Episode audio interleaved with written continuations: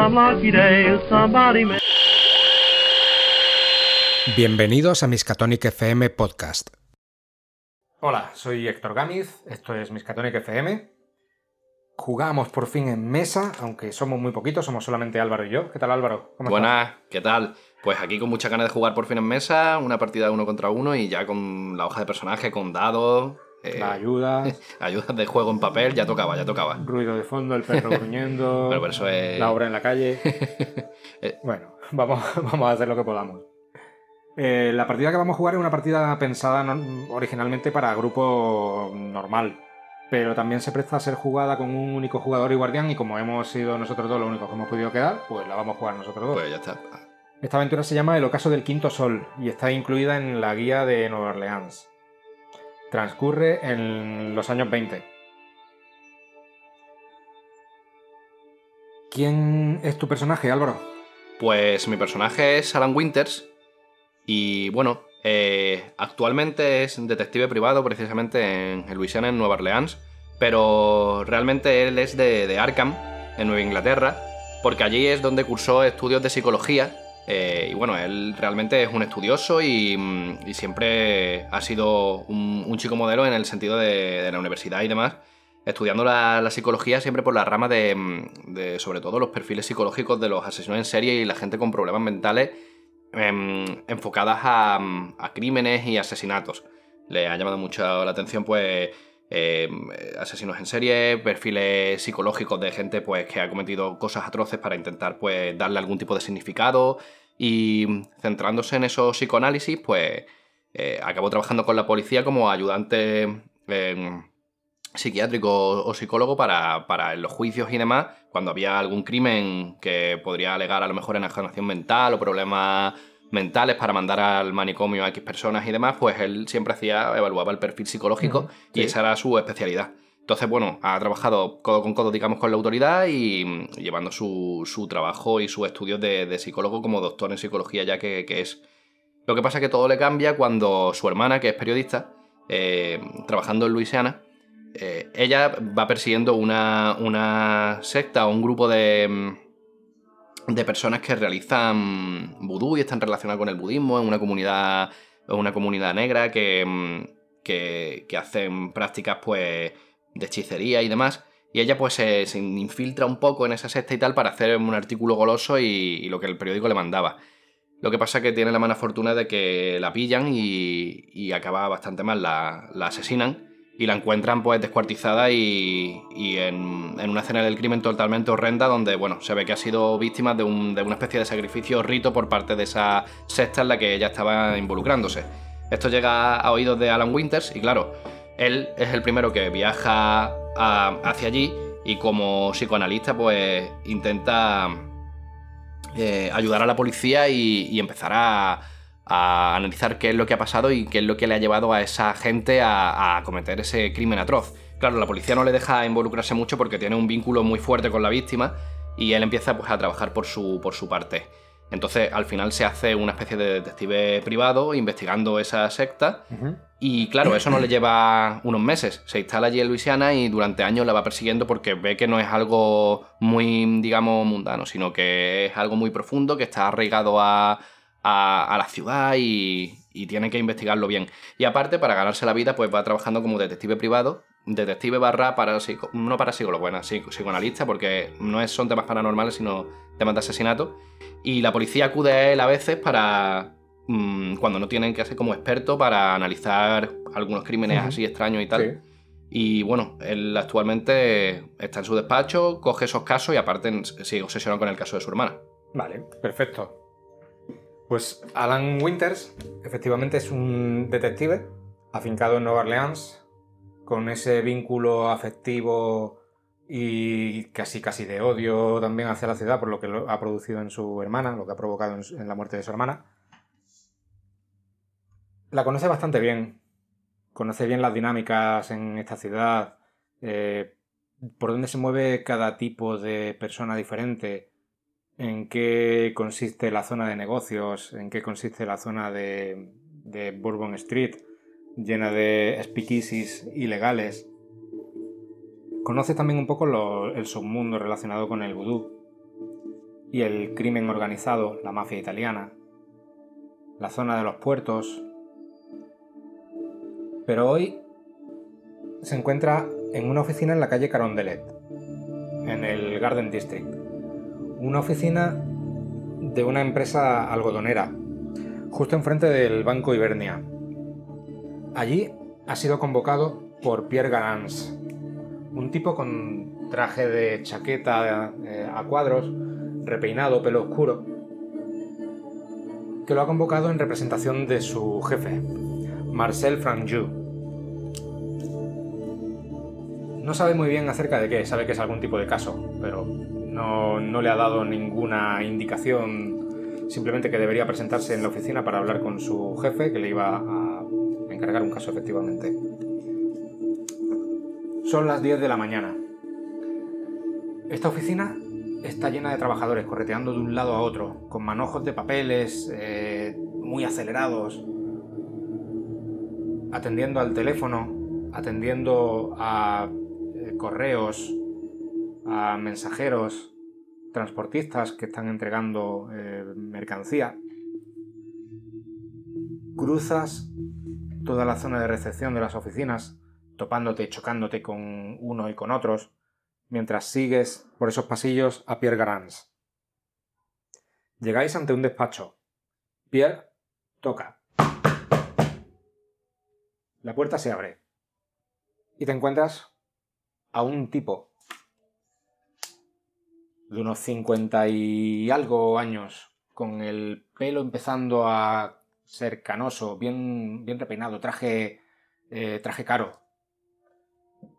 Cara de dormir poco, con bolsa en los ojos. Y hablando por teléfono. Hace un gesto con la mano hacia ti, como pidiéndote un minuto, por favor. Pierre Garance se dirige hacia ti y te dice: Este es el señor Franju. En cuanto termine la llamada, le atenderá. Vale, perfecto. Y Pierre sale del despacho, cierra la puerta detrás de él y te deja solas. Tú escuchas cómo Marcel Franju está discutiendo con alguien en, al otro lado de la línea telefónica. No me puedo creer que haya otro retraso. Pero... Pero ¿cómo es posible? Siempre el mismo barco, siempre el mismo barco. Te hace un gesto con la mano, como pidiéndote disculpas. Dile a ese imbécil de Laurent que la próxima vez que vuelva a llegar tarde... No, no, no, no, no habrá próxima vez. No va a volver a llegar tarde, porque si lo hace me voy a encargar de que sea pasto de las aguas él mismo. Lo voy a coger con mis propias manos y... Sí, sí, sí. Sí, vale, ya sabes, todo lo demás. Eso es. Está bien. Que no vuelva a ocurrir. Y cuelga el teléfono. Di- discúlpeme, eh, usted era el señor... El señor Winters. Señor Winters. Encantado, soy Marcel Franju. Igualmente. Eh, creo que eh, le ha acompañado Galans hasta aquí, no, no me he dado cuenta si venía con usted. Sí, sí, correcto. Bien. Eh, discúlpeme, eh, hay mucho lío hoy en la oficina. Seré breve. Verá, le he llamado porque necesito que se encargue de un asunto. Hay un, un negro de esos que hace vudú, que está sacando todo el dinero a mi hermana. Em, su estado mental es muy delicado en estos momentos. Su marido falleció hace dos meses en un accidente de, de tráfico por el Garden District. Seguro que lo ha visto en los periódicos, salió en todos lados. Verá, es este tipo. Te acerca una fotografía. La fotografía es eh, desde... Parece que está tomada eh, a desde una zona oculta a un salón en el que está este tipo del que te enseño la fotografía, un tipo de color, hablando con una señora vestida de luto. Vale. Parece que está tomada la fotografía a escondidas. Este es Jamie Stardust. Así es como creo que se hace llamar. Él es el que se está aprovechando del sufrimiento de mi hermana. Dice que eh, canaliza el espíritu de mi cuñado a través de, del vudú y, se aprovecha del sufrimiento de Beatriz. Eh, está claro que se trata de un farsante. Pero Beatriz se traga todos esos trucos de feria baratos. Eh, ha salido a mi padre. Era un buen hombre, pero siempre tenía la cabeza en las nubes. Mm, Afortunadamente mi madre me enseñó que el- eh, lo que es el pragmatismo. Entra un tipo a toda prisa con un manojo de papeles en la mano, lo agita delante de la cara de Marcel Franjou, él garabatea un par de firmas, se lo entrega, el tipo sale a toda prisa sin, sin abrir la boca. Eh, le pagaré 25 dólares al día más gastos eh, si encuentra algo sobre ese negro que le pueda llevar a la policía. Ujú. Quiero ver a Stardust entre rejas antes de que mi hermana le entregue un solo centavo más. No soporto este tipo de situaciones. Eh, mi asistente, el señor Garans, le entregará el pago por su primera semana. Eh, infórmele a él directamente. Eh, buenos días. Buenos días. Eh, vale, estupendo. Eh, tendría algunas preguntas, pero ¿se las Eh. hago al señor Grans o...? Venga, está bien, venga. Eh, Eh, simplemente dígame, simplemente eh, quiero saber, eh, su hermana, ¿cuánto tiempo lleva en relación con este hombre? Eh, pues poco después del fallecimiento de mi cuñado. ¿Fue justo después del fallecimiento de su cuñado? Sí, muy, muy poco después. No sé si os sabría decir si un par de semanas, diez días, incluso siete días. Pero fue casi casi en cuanto murió mi cuñado, fue cuando apareció ese tipo. Y por casualidad, ¿esta fotografía cómo la consiguió? ¿Quién se la, quién se la dio? Em, verá, la asistenta de mi hermana Sí, fue la que me avisó de que esto estaba ocurriendo. vale. Eh, ¿Me podría decir el nombre de- del asistente de su hermana? Eh, creo que se llama Alice. No, eh, no, Anne. Es una chica mulata que trabaja, trabaja con, en- con Beatriz. Vale. Anne, sí, ese es el nombre. Ella fue la que me avisó de que esto estaba ocurriendo. Estaba viendo algún comportamiento extraño en Beatriz y que ese tipo iba y venía mucho por casa. Y ella me facilitó el acceso a un amigo para que hiciese esa fotografía y tener algo con lo que empezar. Vale. Vale, perfecto. Pues en principio no tengo más preguntas, señor Franju. Eh, cualquier cosa se la, se la comento a Grans. Y si tengo que preguntarle algo, ¿le puedo llamar por teléfono personalmente a la oficina o estará usted muy ocupado? Eh, mejor que se encargue Grans de todo. Él me lo hará llegar porque hay Vale. veces que no estoy en la oficina y no sabrá cómo localizarme. Vale, estupendo. Pues bueno, me pongo a trabajar y cualquier cosa le informo a su asistente. Muchas gracias, que tarde lo menos posible. Cuanto menos tarde, eh, mejor. Es probable que le pueda dar una recompensa mayor si lo atrapa o encuentra algo antes de una semana. Perfecto. Vale. Pues salgo de la oficina eh, y le pregunto, eh, bueno, eh, saco una pitillera, me enciendo un cigarro y, me quedo mirando la fotografía. Y mm, claro, con el tema de que es la hermana del señor Franju y demás, me pongo un poco también a pensar en el caso de mi hermana, que Sí. puede similar. Y el dinero me da un poco igual. Simplemente también quiero resolver esto porque para hacer justicia contra esta gente porque todo lo que tenga relación con ellos voy, voy a ir siempre a, a tope con ellos. Me pongo a mirar, me enciendo un cigarrillo, pienso mm, y le pregunto a Garans, Garans, eh, ¿me podrías dar la dirección de la señorita Beatriz?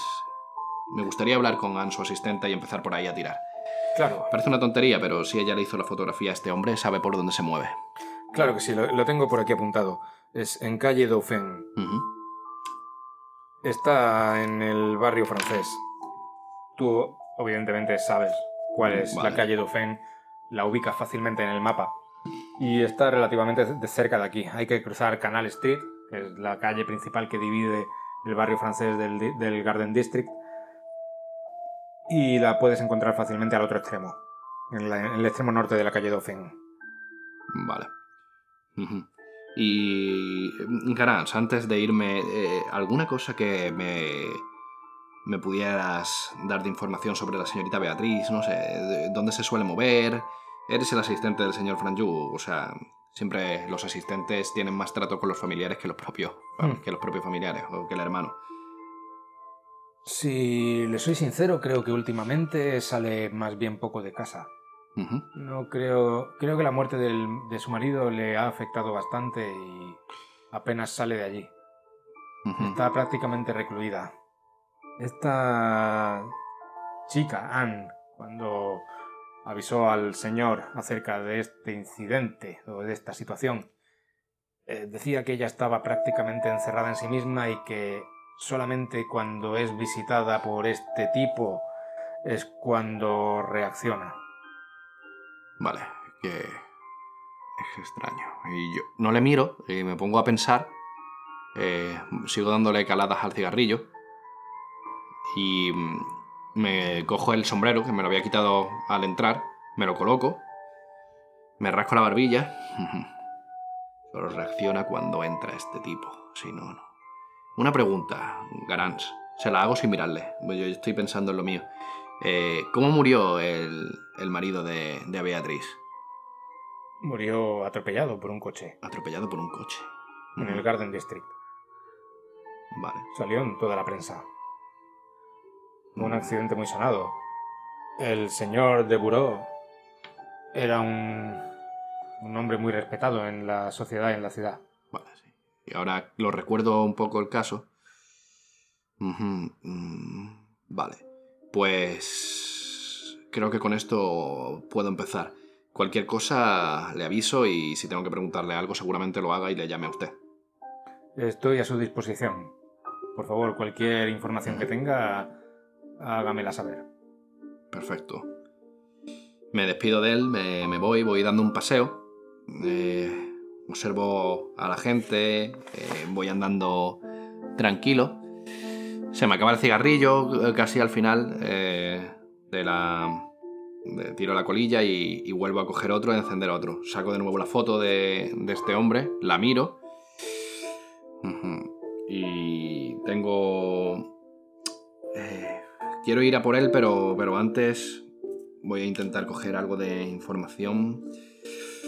Dudo un poco y miro qué hora sería. ¿Es, muy, ¿es tarde o es por la tarde? No, no, la reunión la has tenido a las 10 de la mañana. Ah, es cierto. ya pueden ser las 11 de la mañana mientras estás caminando por el barrio francés. Vale. ¿Me pilla muy lejos la, la casa de Beatriz? No, está bastante cerca. Vale. Eh, en ese momento veo una, una cafetería, me siento, me tomo, me tomo un café tranquilo. Tengo prisa, pero quiero eh, ordenar un poco la cabeza. Y cuando ya pasa un ratito, digo, me levanto, pago eh, y me voy hacia la casa de... Miro la dirección y me voy a la casa de, de Beatriz. Vale. Vas cruzando el barrio francés, lleno de casas de, de construcción colonial. Son, son casas de construcción española originalmente, aunque el barrio francés se llama así, Pero realmente es más un barrio español. Vale. Mu- muchas de esas calles, de hecho, tienen nombres españoles. Vas pasando por la puerta de distintos establecimientos. Hay puestos de lectura de cartas, hay tiendas de baratijas y de mm, sacerdotes vudú. Vas pasando por varios hoteles y escuchas incluso el sonido de fondo de música en el interior de algunas supuestas casas, que tú sabes bien que no son tales casas, sino que son speakeasies, eh, locales donde se sirve alcohol ilegalmente y que incluso a esta hora de la mañana ya tienen clientela. Nueva Orleans siempre está viva. Tardas unos 20 minutos más en llegar. Estás delante de la casa. Son las 12. ¿Ves cómo esa mansión, no demasiado grande, hace esquina al final de la calle Dauphin? Tiene cortinas negras en todas las ventanas. Llegas hasta la puerta. Vale. Llego a la puerta. eh, antes de. Me, me- me fijo en, en, en las ventanas. ¿Hay alguna ventana abierta? ¿Veo movimiento en el interior? No, no se ve nada, están todas las cortinas Ujú. echadas. Me fijo si hay, es evidente que el luto lo, lo llevan bastante llevando. a rajatabla. ¿hay algún coche aparcado en la. en- No, estas calles no, no tienen coches. Ah, vale, no tiene- no- Tienen, tienen cocheras en el interior. Vale, que no, de no, no hay un jardín, vale. Vale, vale. Son calles que dan. o sea, son Pis- que dan a que a pie de eso. calle. Vale, vale. Pues pego a la puerta. Se abre la puerta y te abre una chica, una criada mulata, de aspecto severo, con el pelo recogido, que debe ser probablemente Anne. Vale. ¿Sí? Eh, bueno, tengo, como lo tengo a- apuntado, Ya me intento ganar un poco. eh, muy buenas. Eh, usted debe ser la señorita Ann, si no me equivoco. ¿Nos conocemos? Eh, bueno, no nos conocemos. eh, nos acabamos de conocer en persona ahora, pero me ha hablado de usted el señor Franju. Es la sirvienta de la familia, ¿no? Shh, hable más bajo. Señor Franju, ¿por qué?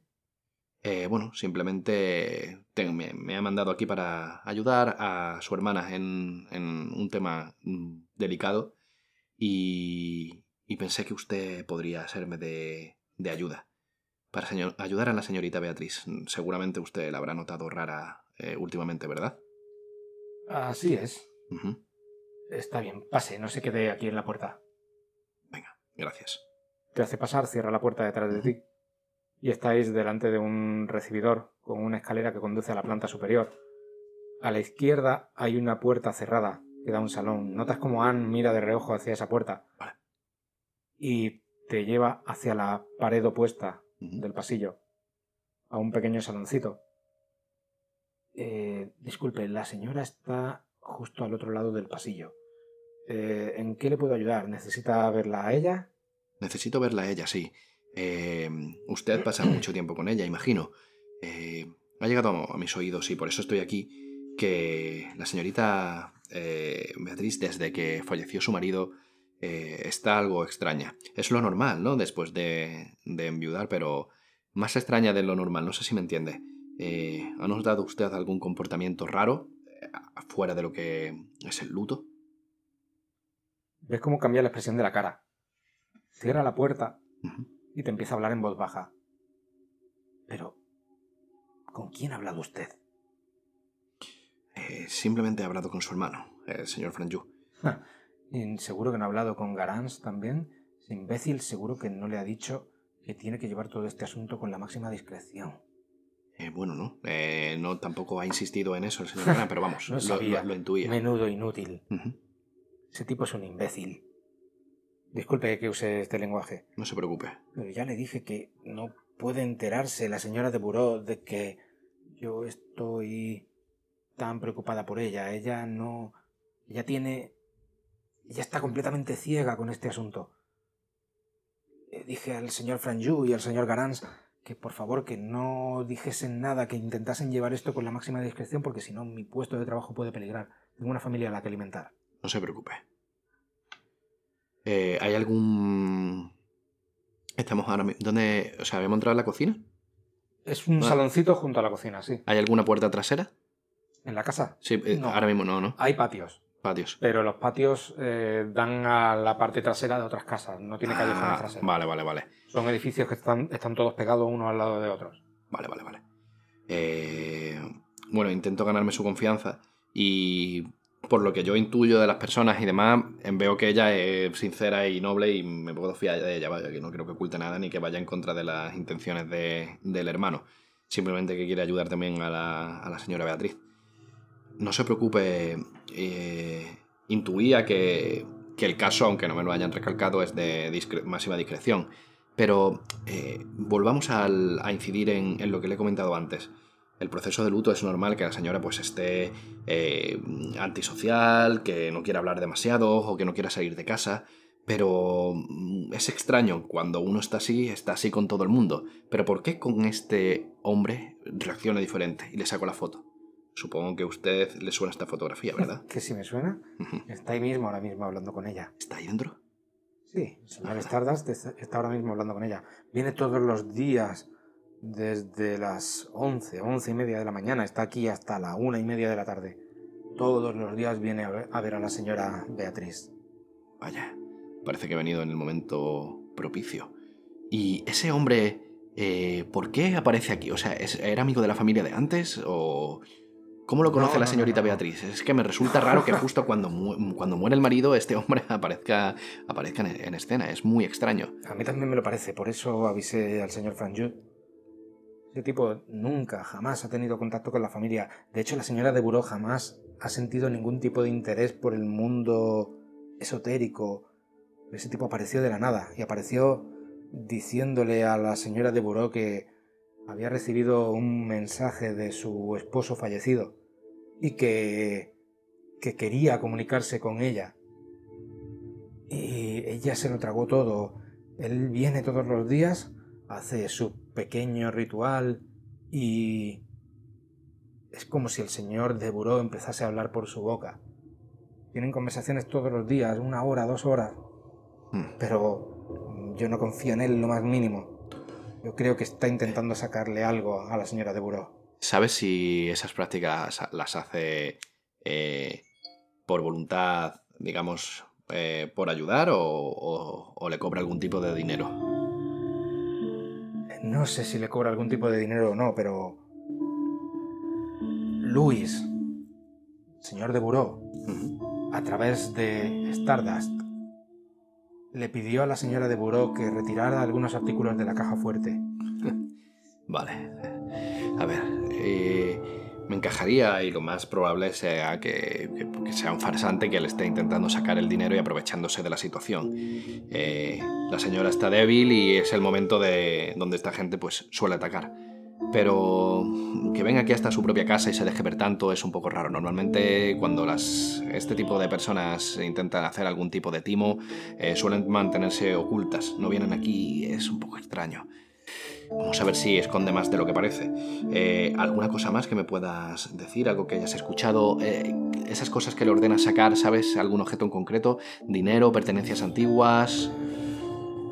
Ah, no sé exactamente qué ha sacado, solamente sí tengo constancia de algo porque lo he visto en la propia señora de Buró.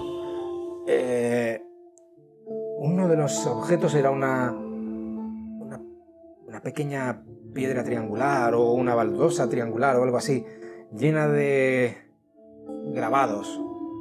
Y le pidió a la señora de Buró que lo llevara bajo, bajo la ropa como colgante. Y- pero sabe también... eh, le ha pedido a la señora que vaya al baile de máscaras, incluso estando de luto. Eh, y que se lleve a él, que se lleve a Stardust con ella, como acompañante. Yo creo que ese tipo lo que quiere es encontrar más víctimas ricas en, en la fiesta de las serpientes emplumadas. La fiesta de las serpientes emplumadas. ¿Me suena eso- ese evento a mí? Te suena porque es una de las crews de Mardi Gras más importantes de Nueva Orleans. Las crews de Mardi Gras son, son como clubs que están todo el año trabajando para la cabalgata y para la fiesta de Mardi Gras. Vale. Lo hay de todos los estratos sociales. Esta es de las más selectas. Vale. Vale. Son.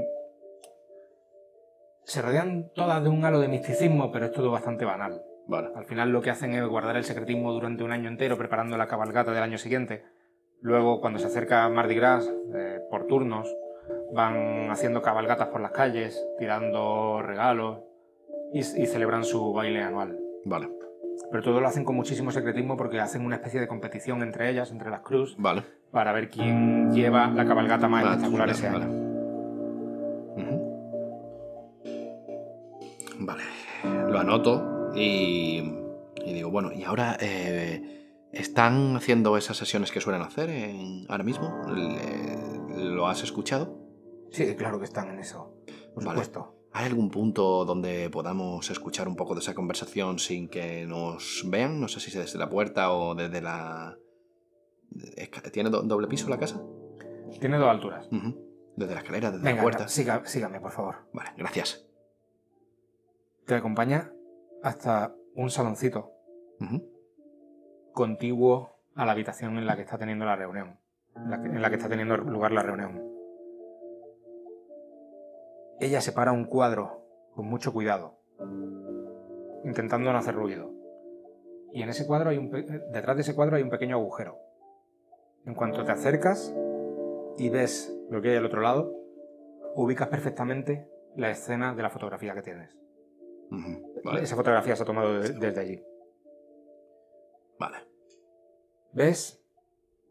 A una señora vestida de negro, con el pelo recogido con un moño en la parte trasera, la cara con pesadumbre, bolsa en los ojos de cansancio, pero tiene una leve sonrisa en la boca mientras está hablando con un hombre sentado en otro sillón vestido con una túnica vudú, un hombre negro, el hombre que ves en la fotografía, que está dirigiéndose a ella. Y ella mientras sonríe.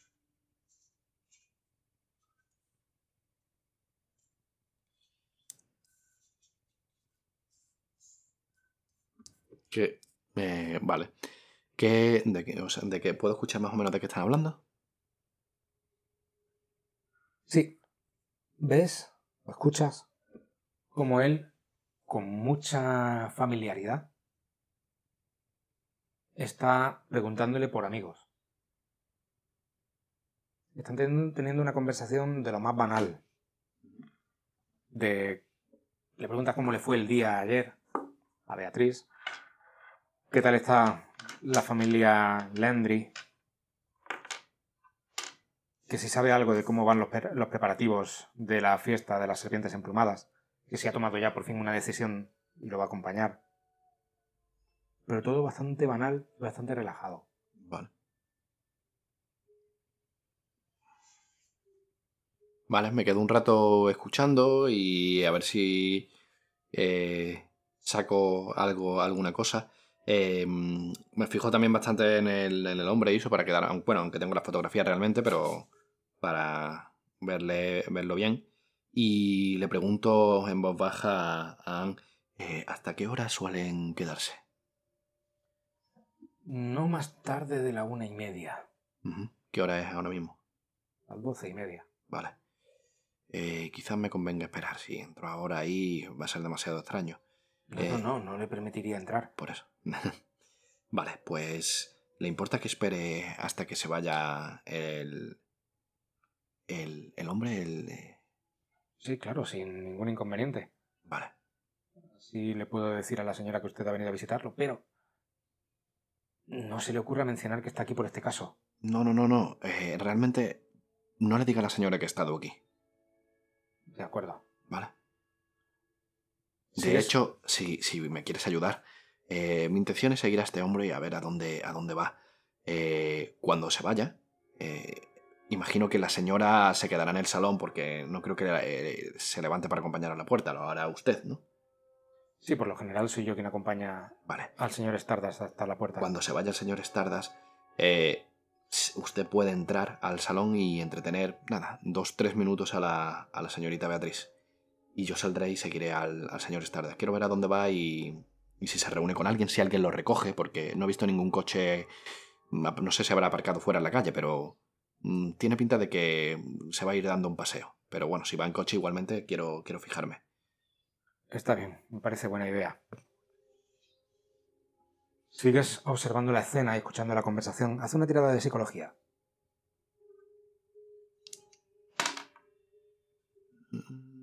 La paso.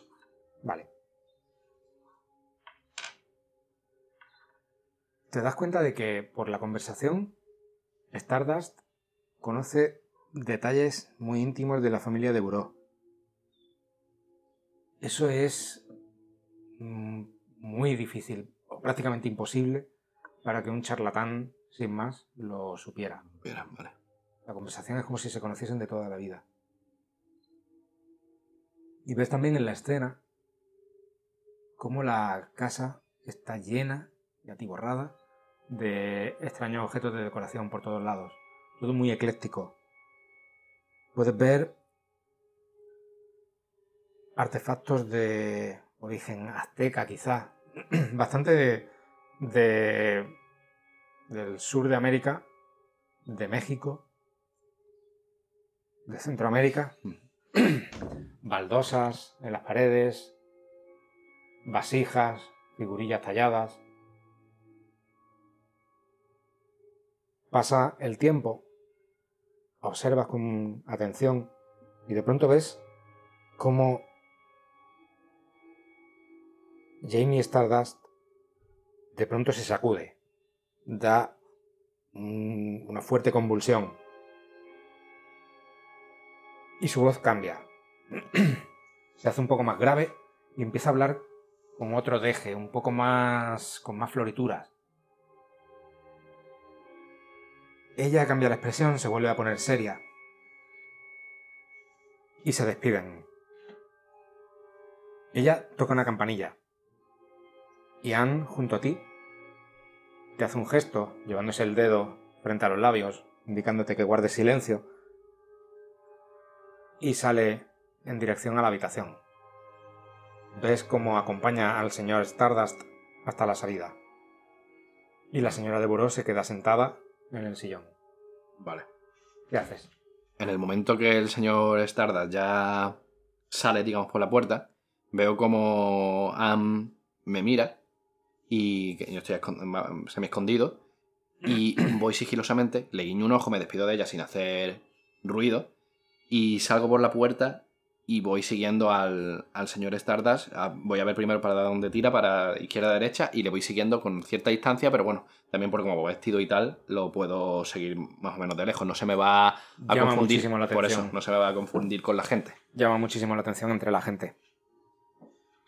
Él aparentemente va muy relajado por el camino. No mira atrás. Parece que va completamente tranquilo de que nadie podría estar siguiéndole, como es el caso. Hace una tirada de sigilo igualmente. Vale, no la paso. ¿Vale? ¿Por cuánto ha fallado? Eh, 13. Tengo 30, 43 he sacado. ¿Vale? ¿Vale?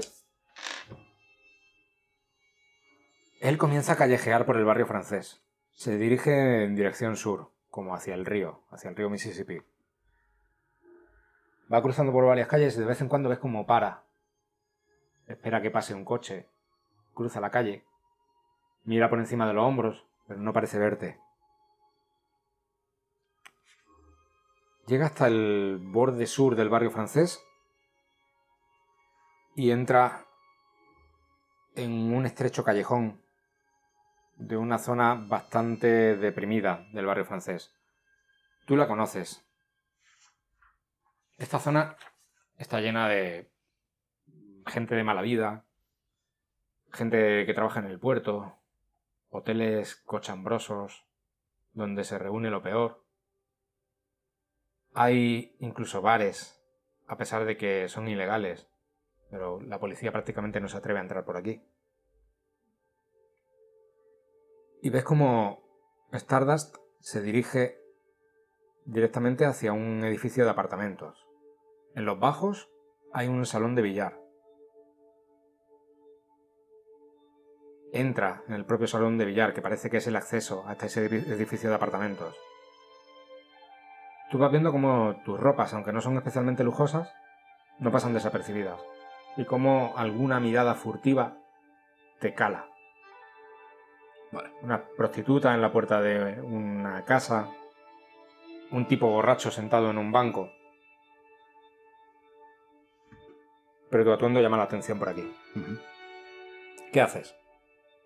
Vale. Intento eh, pasar, bueno, dentro de lo que cabe pasar desapercibido. No miro mucho, no me quedo mirando mucho a los que me miran. No sé que cruzar mucho la mirada eh, puede ser un poco desafiante y más aquí se lo pueden tomar regular. Entonces sigo mi paso hasta donde pueda más o menos para ver en qué, si entra en alguna puerta o en qué casa entra el, el señor Stardust. A ver dónde, hasta dónde puedo llegar. Entra al salón de billar. Hay muchísima gente jugando, bebiendo, riendo. Se hace un poco de silencio. Te miran cuando entras. Tu aspecto apesta a madero. Aunque no seas un policía, pero está claro que tú Vale. estás en ese mundo.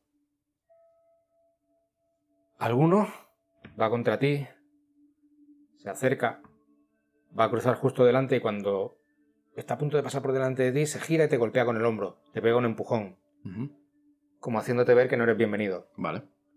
Al fondo ves a Stardust subiendo una escalera que conduce a los apartamentos. Vale. ¿Qué haces? Eh, voy a, a parar, digamos, no voy a subir y me voy a quedar, voy a ir a la barra y voy a pedir una... Bueno, alcohol supongo que ahí sí puedo pedir, ¿no? Aquí están sí. ahí. Vale, pues Aquí está claro que sí. eh, voy a pedir un whisky y, mm, y me voy a... Mientras me lo bebo en la, en la barra, Me voy a fijar en el, en el hombre que me, que me ha golpeado. Si se sienta en una mesa con más gente o, o algo. Ujú. Le pide un whisky y el camarero te mira con, con recelo y te dice, amigo, no sé qué estará haciendo aquí, pero no quiero ningún tipo de líos. Eh, tranquilo, no se preocupe, eh, lío ninguno. De verdad. Está bien, venga. Te pone el vaso por delante y va mirando al tipo que se ha chocado contigo, ¿Sí? coge un taco de billar y se pone a jugar con otro hombre. Vale. Tiene aspecto de probablemente marinero o algo parecido. Eh. O un estibador Vale, bastante fuerte, curtido por el, por el sol. vale. ¿Están bebiendo? Sí, están bebiendo. Vale. ¿Qué beben?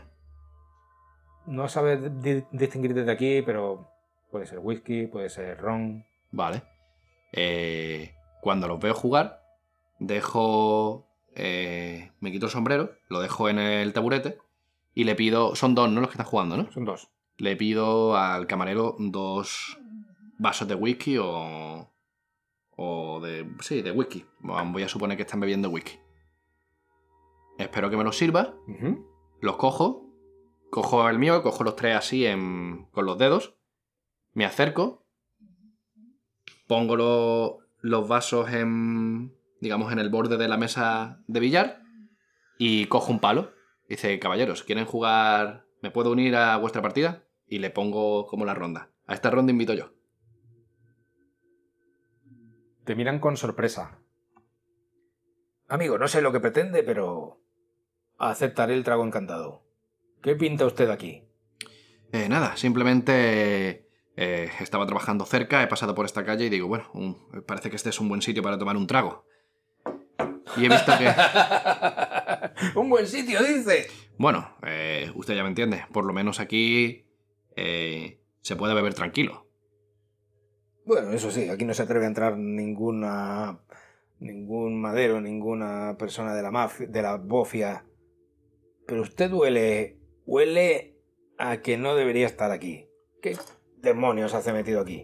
Bueno, quizás ellos eh, son eh, blancos o Son blancos. son blancos, vale. Sí. Bueno, eh, quizás por culpa de otra persona los pasos me han llevado a, a- hasta aquí. Tiro un par de, de bolas, juego medianamente bien, en la universidad he jugado, vaya, me, me integro más o menos bien con ellos en el sentido de jugando la partida. Y mm, estoy con eh, bebiendo la, la copa, eh, sujetando la barra. Cuando ellos hacen alguna jugada buena, se la, comien- se la comento, me río, me intento ganar un poquillo su, su confianza e integrarme. Y eh, por lo que me han dicho, eran sol- parecían soldados, ¿no? Soldados. o Más bien marineros. mari- marineros. Marineros de puerto. Vale. Estibadores. Es eso, a lo mejor eh, esa gente suele ser gente un poco cerrada. Lo mismo son. Y en aquella época quizás algo racistas pueden ser si son cerradillos o bueno, puede ser más o menos. Y mm, cuando ya llevo un rato, eh, dice, eh, amigos, eh, ¿suelen venir por aquí a menudo? ¿Y dónde demonios quiere que estemos mientras no hay trabajo? Claro, prácticamente. Está la cosa bastante mal. Eh, aquí arriba du- duerme gente, ¿no? Esto es como una especie de... ¿Es, es un piso? ¿Es como una especie de mm, hostal? Es un hostal. Sí, nosotros dormimos aquí arriba. Ah, vale, estupendo. Y eh, no se habrán cruzado ustedes con, con este tipo, ¿verdad? Y pongo sobre el tapete verde la fotografía del, del hombre.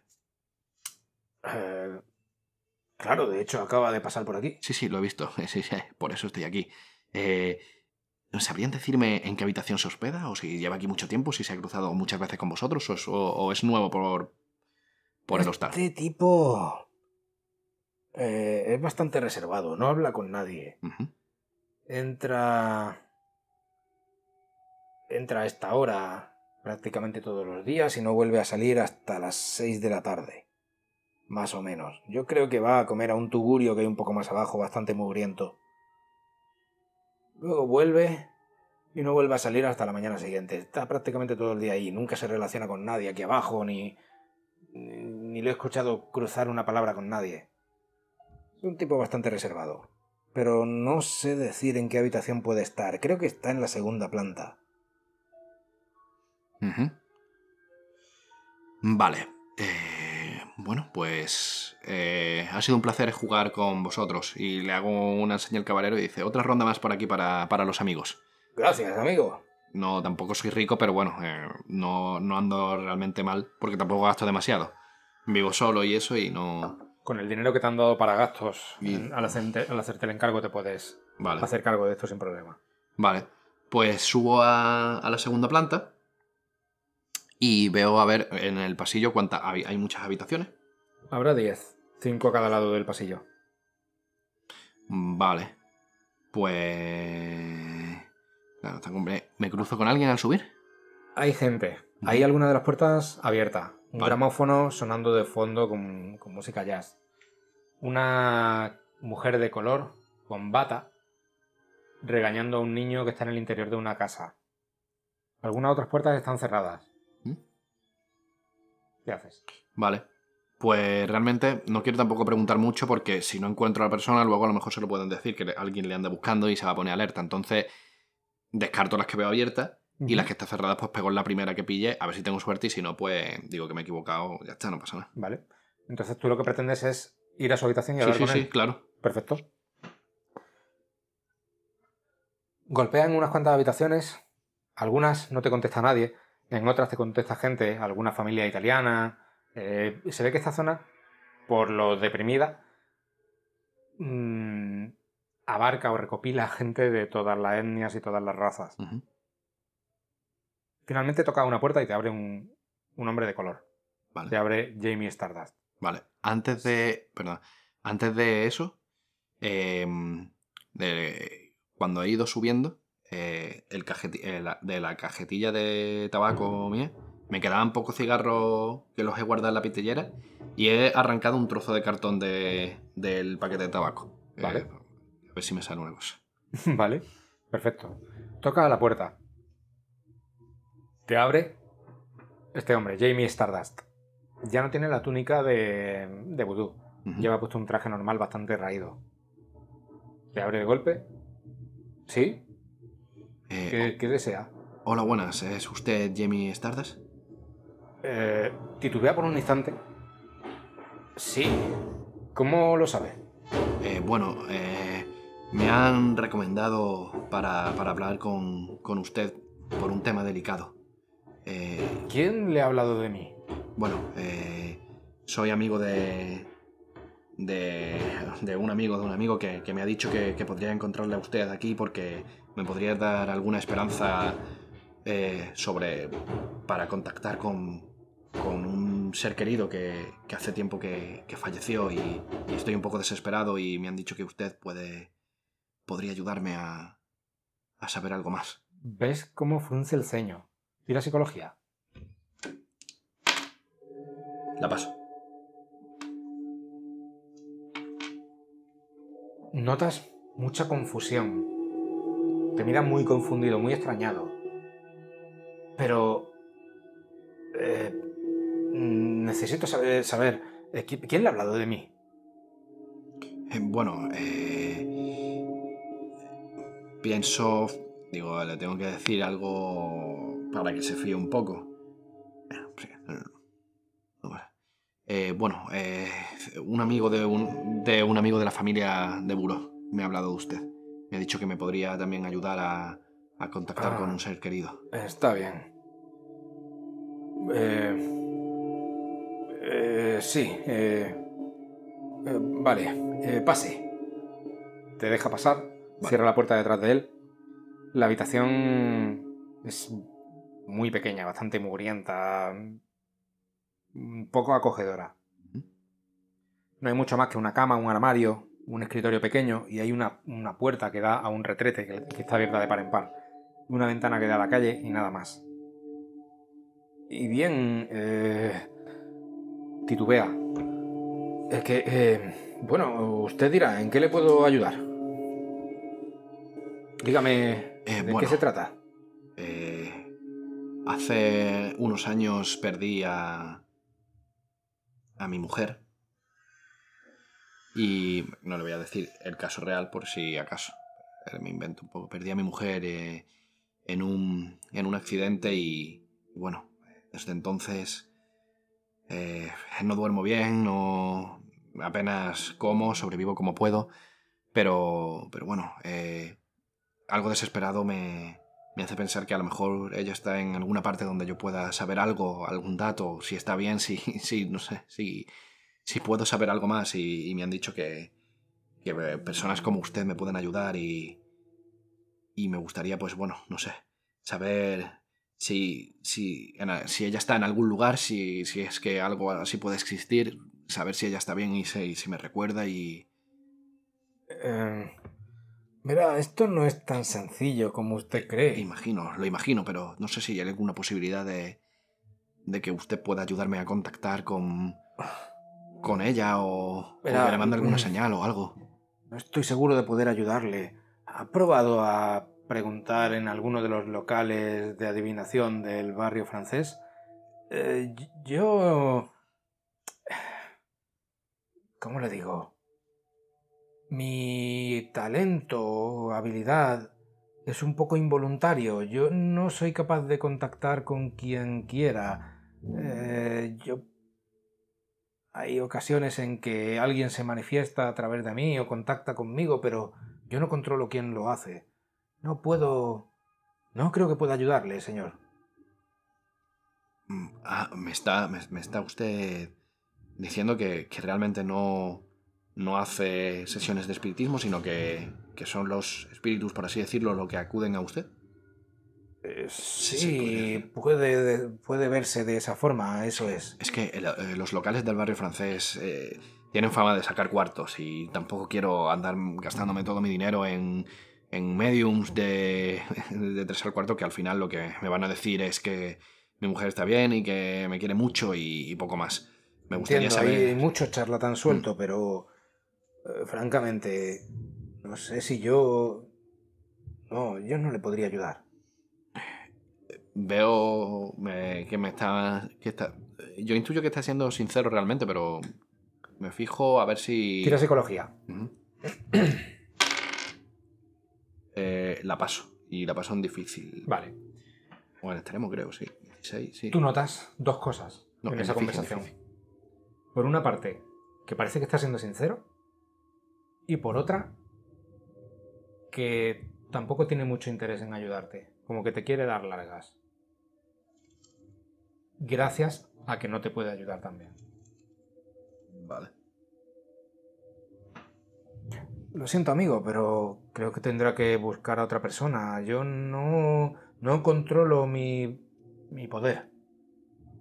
Me llegan los mensajes y los canalizo y, los muestro, los presento o me comunico con la persona interesada, pero no soy capaz de contactar yo con alguien. No sé si me entiende. Sí, le entiendo. Eh, bueno, eh, siento haberle hecho perder el tiempo. Intentaré buscar algún, algún local de, los que me comenta que parezca de fiar. Y ya está, perdona, estoy desesperado y lo siento. Debería irme. En ese momento me levanto, me pongo el sombrero y lo hago deprisa para que él no, a él no le dé tiempo ni siquiera a... O sea, que se quede pillado porque me voy de repente. Que no le dé tiempo a acompañarme a la puerta. Cuando voy a abrir la puerta, hago como el que me choco con... Al abrir el pomo, como que me choco con el pomo. Y hago como un golpe. Y, hostia, ah, perdón, qué torpe. Estos mm, pomos puntiagudos no deberían hacerlos así. Y en ese momento cojo el trocito de cartón y lo meto en el en el pomo, cuando, en el, pestillo, del pomo, lo meto de tal forma, intentando, a ver si hay suerte, que cuando él se vaya y cierre, porque por la hora que me han dicho, la puerta no se queda abierta, pero a lo mejor de un empujón yo me la, puedo abrir fácil. Vale, haz una tirada de juego de manos, pero con dado de bonificación. Vale, mira, con manos no Vale, con dado de bonificación, ¿cómo, cómo era? O sea, con dos dados de decenas y te quedas el mejor resultado. Vale, 22. Esto es 60, sí. 22. Tengo 10, gasto 12 de suerte. ¿Te gastas suerte? Sí. Vale. Él te mira. Eh, tenga cuidado, se va a hacer daño, amigo. No se preocupe, estoy bien. Eh, cierro al salir. Eh, gracias por atenderme, señor. Ha sido un placer. Bajo y, Y voy bajando la escalera, me pongo el sombrero rápido, me despido de. de los. de los, de los marineros. Y. mm, y salgo. Me habían dicho que se suele ir sobre las 6, ¿no? De nuevo, ¿no? Sí. Más o menos. ¿Qué hora será? La hora de comer. Ahora tienen que ser alrededor de las 3 de la tarde. Vale.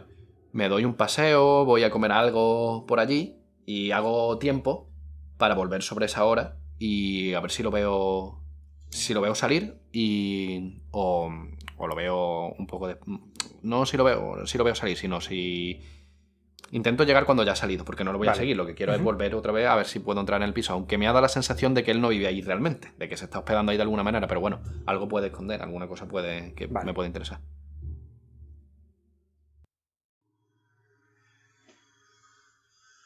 Pasa la tarde.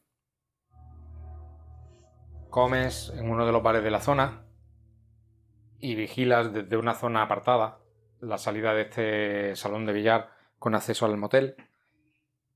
Y ves como a eso de las 6, como un reloj, sale Jamie Stardust, vestido con ropa de calle, con un sombrero calado, caminando, descuidado, en dirección a un bar.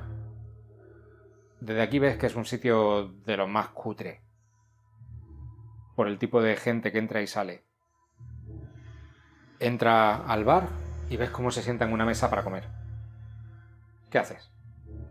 Vale, o sea, se ha quedado en el bar, ¿no? No, no ha salido, ¿no? No. Vale. Eh... Está alejado del, del motel. Ah, vale, vale, que no está, no No está en el bar el- del motel. No, no, no, no. no. Vale, vale, vale, vale. Él, él ha salido del motel, ha salido del salón de billar, ha caminado un par de cientos de metros y ha entrado en un bar. Pues entonces voy, voy, entro en el motel y subo directamente. Te vas cruzando con gente a tu paso, chocándote con algunos. Pides perdón, ya te sabes mover en ese ambiente, ya sabes, sabes qué esperar ahí. Y con tu actitud y con tu seguridad, pasa más desapercibido que la vez anterior. Sube la escalera hasta la, hasta la segunda planta. Sigue habiendo unas cuantas puertas abiertas. El ambiente es más tranquilo que durante el mediodía cuando tú has subido antes. Llega hasta la puerta de la habitación de Jamie Stardust. ¿Qué haces? Pues intento eh, primero meterle echando el eh, bueno por fuera no imagino que no tendrá pomo claro el pomo no tendrá pomo bueno no sí por fuera puede tener también pomo Sí. claro, no, no es de empujar pues intento eh, forzar el pomo abajo y empujando un poquito con el cuerpo a ver si la puerta cede como lo había preparado y si no pues le hago un poquito más de fuerza La puerta es bastante endeble. vale Junto con la ayuda que tú le has puesto para que no se cerrase bien, apenas al apoyarte en ella, haces un poco de fuerza y se abre sin hacer ningún ruido. El interior, como te he dicho antes, es muy pequeño. Una cama, un armario, un escritorio y un- una habitacioncita pequeña con un retrete. Cierras la puerta detrás de ti. Cierro la puerta y voy rápido al armario, al escritorio, debajo de la hago un, sin revolverlo, pero un vistazo rápido. Eh, tampoco hay mucho que mirar, así que busco a ver si veo cualquier cosa, alguna nota, algún- algo que me pueda, un libro raro, no sé, cualquier cosilla. Te pones a rebuscar por toda la habitación. Echas mano de la ropa en el armario. Ves unos cuantos, unas cuantas túnicas eh, de, de estilo vudú bastante nuevas. Son. no están muy utilizadas. Hay también un par de trajes más bastante ajados, bastante gastados. Rebuscando, encuentras dentro de uno de los trajes una cartera en un bolsillo. Tiene unos 150 dólares en efectivo y un carnet de identidad de un tal George Modot, Vale. con un domicilio cerca de la calle Rampart. Vale. Y junto a la, a la cama, en la mesilla de noche, hay un diario. Vale. La primera anotación, lo ojea rápidamente, y la primera anotación es del 7 de noviembre. Y las Vale. últimas son de hoy mismo, hoy 15 de enero. ¿Qué haces? Vale, eh... Bueno, no, eh, el tipo está comiendo, tengo algunos minutos todavía. Eh, voy a ojearlo rápido a ver qué dicen las últimas. pasando las páginas rápidamente, te da la impresión de que un diario de sueños. Algo, algo así. Y que el soñador parece que está muy cerca de poder volver a casa. Y que parece que ha tenido una complicación bastante molesta. Si quisieras leerlo más, tendrías que llevártelo. Vale. Realmente tampoco creo que el tipo sospeche de mí, y aunque sospechara de mí, tampoco creo que me vaya a buscar por la ciudad por un diario. Así que me lo, cojo y me lo intento dejarlo todo como está, lo cojo y me lo llevo. Cuando se dé cuenta, pues que piense que, se lo, que lo ha perdido y ya está. Perfecto. Toma el diario, te lo llevas, ¿hace algo más? No, eh, si he mirado debajo de la cama, he mirado tal, y no he visto nada en el cajón, si el tipo va, armado o algo. O... una tirada de descubrir.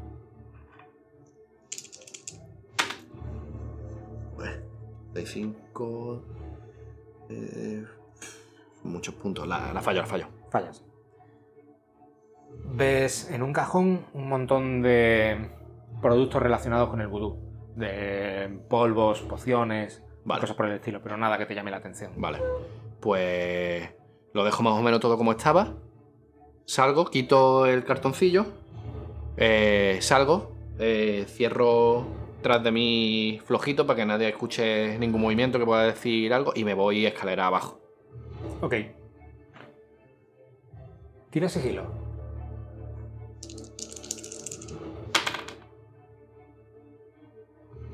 Eh, no. Joder. ¿Por cuánto fallas? Bastante, bastante. 81 he sacado y tengo 30. o sea que. Sí, sí, sí, sí. Vale. Va bajando las escaleras. Cuando llegas abajo del todo, hasta el salón de billar, ves como por la puerta está entrando Jamie Stardust. Vale. Él gira la cabeza y parece verte. ¿Qué haces? ¿Están cerca los marineros? Sí. Vale. Me voy... ¿Qué están haciendo? ¿Jugando al billar o sentados? ¿Qué quieres que estén haciendo? Eh, realmente si están sentados mejor. Tira suerte. Vale. Eh, joder. 80. La fallo. Pero este es que está. está, está siempre un 80. Tienen dado, dado, trucado. Dado trucado sale 80 siempre. Eh, 88, la fallo. Están jugando al billar. Vale. pues. Eh, cuando va a. Um, él, me ha visto, yo cojo un, un, un, palo de billar y me hago como que me estoy integrando con ellos. Y le cojo el hombro a uno. Eh, si me miran raro, le guiño un poco el ojo y le hago un gesto así, esperando que si venga el otro hombre intuyan de que yo estoy allí por lo que le comentaba antes, porque a ellos se lo he dicho, que estaba detrás de este tipo negro, tal, que es un tipo regulero y eso, y me hago como el desapercibido, eh, eh, vaya tirada, venga, te voy a remontar, mira qué tirada voy a hacer, no sé qué, me coloco ahí y tal, por si me ve, pues que piense, este está aquí jugando al billar y... Tira charlatanería. Vale. Mientras tanto, Jamie Stardust va caminando por el salón de billar prácticamente se va a cruzar con vosotros. 38, eh, gasto 8 de suerte. Vale. tengo 30. Este tipo empieza a decir, pero bueno, en mitad de la partida se va a meter. Eh, está bien, está bien, una C. Por la distancia que hay entre vosotros y Jamie Stardust, quizá no lo haya escuchado. Vale. Pero sí que te das cuenta, mientras miras con el rabillo del ojo, de que Stardust te está mirando a ti también. Vale y está caminando en dirección a las escaleras. Vale. Digo, mm, en cuanto se dé cuenta del día, yo digo, mierda, la he cagado. En cuanto se dé cuenta de lo del diario, va a pensar que se lo he quitado yo. Así que me despido de mi coleguilla marinero y me voy de allí. Vale. Ya está, este tipo tampoco creo que me vaya a encontrar y si algún día me, busca, pues por el diario, pues se lo doy y ya está. Sale al exterior de nuevo, cae la tarde. La calle está llena de gente ahora. Parece que han salido de los trabajos y empiezan a hacer vida en el, exterior. Corriendo de un lado a otro, yendo a la taberna del salón de billar o saliendo a comer en alguno de los restaurantes de la zona. A pesar de ser una zona muy deprimida, sigue teniendo mucha vida. La gente en esta ciudad disfruta incluso aunque no tenga nada. ¿Hacia dónde te diriges? Me dirijo hacia mi casa quiero, ya está cayendo, la, es la tarde en tarde noche, ya sí. puede ser, pues me dijo hacia casa y mm, mi intención es leer el diario. O sea, llego Vale. Llego a casa directamente, mm, dejo en el perchero el abrigo, el sombrero, me estiro, ah, dejo las cosas en la cama, me, me había quedado café de la mañana, lo recaliento un poco, me echo una taza, me enciendo otro cigarrillo y me siento en el escritorio, pongo la luz y, y digo, a ver, ¿qué escondes, eh, Jamie Stardust? Y con una mano sujeto el diario y con la otra voy cogiendo café y, y el cigarrillo y lo voy leyendo concentrado mientras fumo, bebo y, y me voy fijando en lo que pone en el diario. Me lo, me lo leo prácticamente. Es muy largo como para leerlo. Bueno, pues me lo leo por la noche entero, vaya. Tiene como dos meses de entradas, desde Bueno. noviembre hasta ahora. Y son párrafos. Los antiguos los voy leyendo un poquito más rápido y conforme se va acercando la fecha del fallecimiento de, del señor de Buró, me lo, lo voy viendo un poquito más, a ver si encuentro alguna cosa, si hay alguna referencia. Vale. Voy a tirar un dado.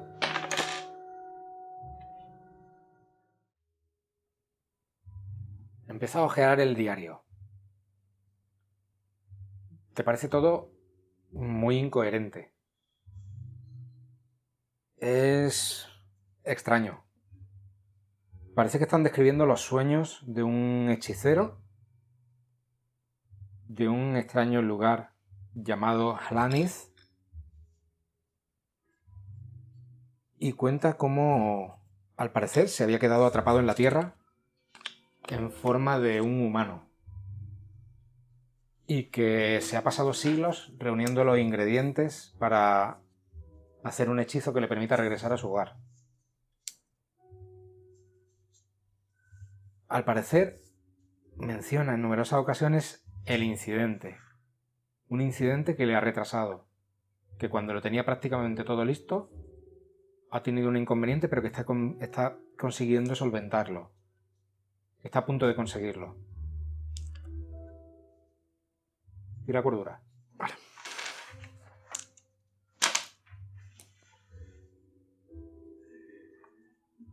Vale, fallo, por uno. Pierdes un punto de Vale. cordura. Perdón, es un de 3. Un momento. Uno. Vale. Vale.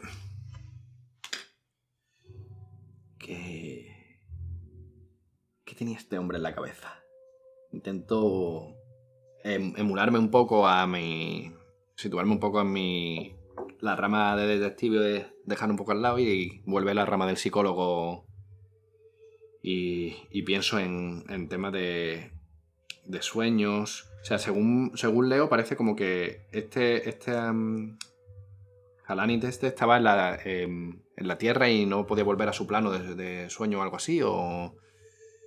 No llegas a entenderlo. Claro. Parece ser un, un- un hechicero de ese sitio llamado Hlaniz que había acabado en la tierra Y no sabía. y estaba atrapado ahí.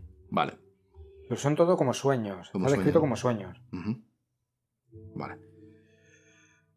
Vale, por lo que veo, eh, parece que, mm, que este tipo tiene sueños extraños y son recurrentes y, y cada vez que los tiene, pues al despertar lo va apuntando en, en la libreta. Es una práctica habitual de, de gente que sueña cosas extrañas y que se interesa por, por esto. Y más si se mueve en el mundillo esotérico.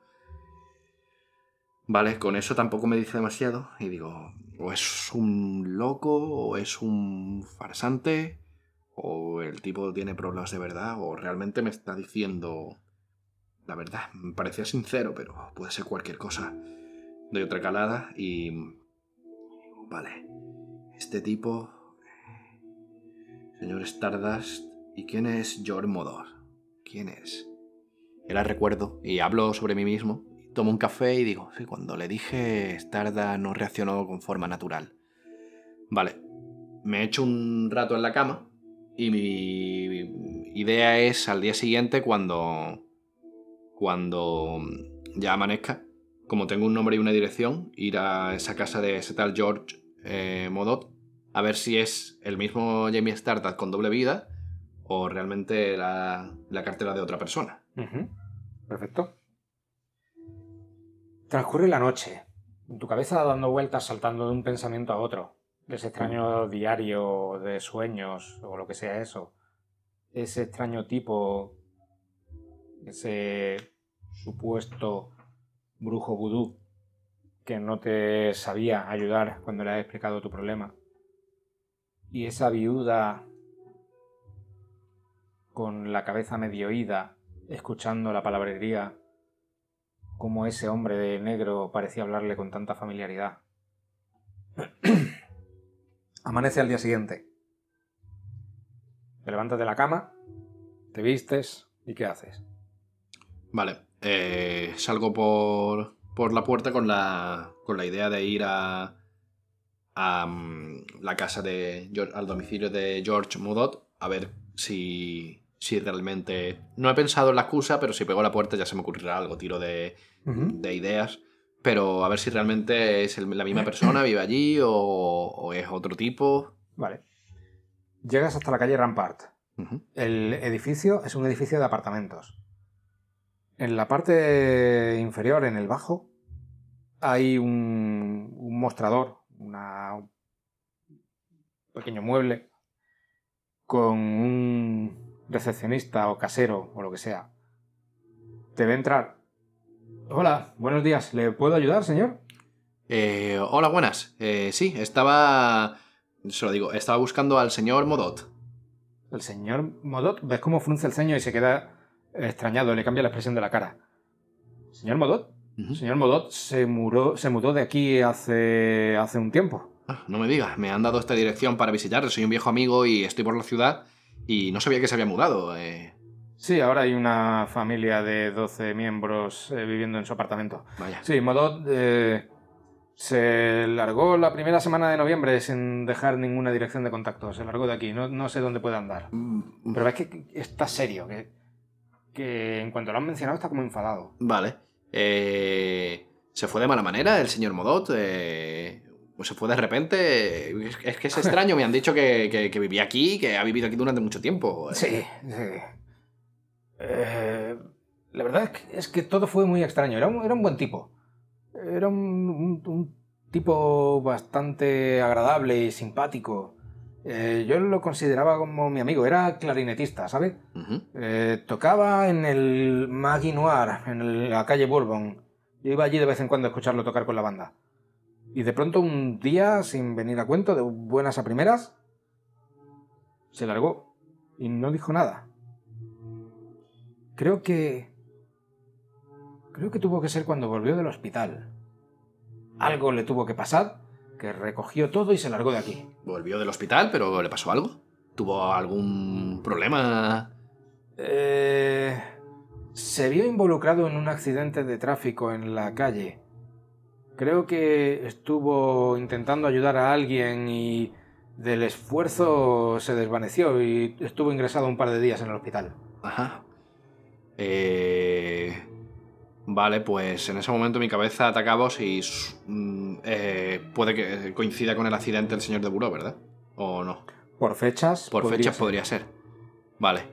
Eh, vaya, ¿y qué- qué- un accidente de tráfico chocó contra otro, otro coche o...? qué? No, no, no, no, no. Eh, Modot no, no estuvo involucrado en el accidente. Simplemente eh, un hombre fue atropellado y creo que él estuvo intentando ayudarle y no se sabe muy bien por qué. Creo que de- decían que es el del sobreesfuerzo. Se desvaneció y fue hospitalizado también. No pudieron hacer nada por el otro pobre tipo. Pero Modot, en cuanto salió de allí, recogió todo y se largó. Vale, eh, vaya. Qué, qué mala pata. Pues bueno, amigo, eh, me, me tengo que marchar. Eh, gracias por, por la ayuda y que vaya bien el día. Si lo ve, dígale que... que la banda ha perdido mucho desde que se largó. Se lo diré, se lo diré. Hasta luego. Que tenga un buen día. Vale, me voy y empiezo a, a pensar y digo,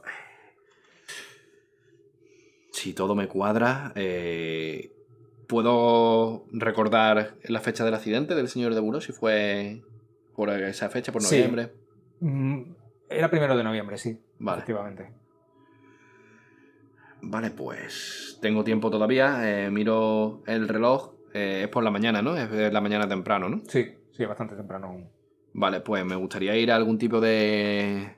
Necesito ir a, a algún tipo. ¿habrá algún archivo, biblioteca, merote- eh, hemeroteca que tenga libros, prensa y demás? ¿Puede haber algo? Sí, ¿no? Sí, claro. Vale, pues. mm, como la conozco, porque mm, la rama de estudiante, digamos, y, y- y doctor de psicología todavía la tengo y me gusta a veces leer libros y saco algún libro de, de psicología y demás, me, me voy a, a esa biblioteca. Es tu trabajo. Vale, por eso. Así que. Controla- eso lo tienes perfectamente. Pero, vale. Investigar trasfondos, eso forma parte de tu, de Vale. tu- de Pues tu trabajo. voy la- al archivo habitual y como soy un habitual saludo a, a la recepcionista de la puerta. eh, muy buenas. Eh, voy a estar un ratito dentro, si, si no le importa. Si cualquier persona me busca o lo que sea, avísame. Te permiten el paso sin ningún problema. Eh, dedicas una hora a rebuscar entre recortes y periódicos porque no recuerdas la fecha exactamente. Y finalmente hay un artículo que sí te llama la atención. Encaja todo. Un artículo del Times Picayune. La fecha.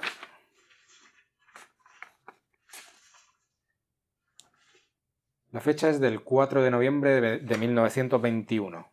Estamos a 16 de enero.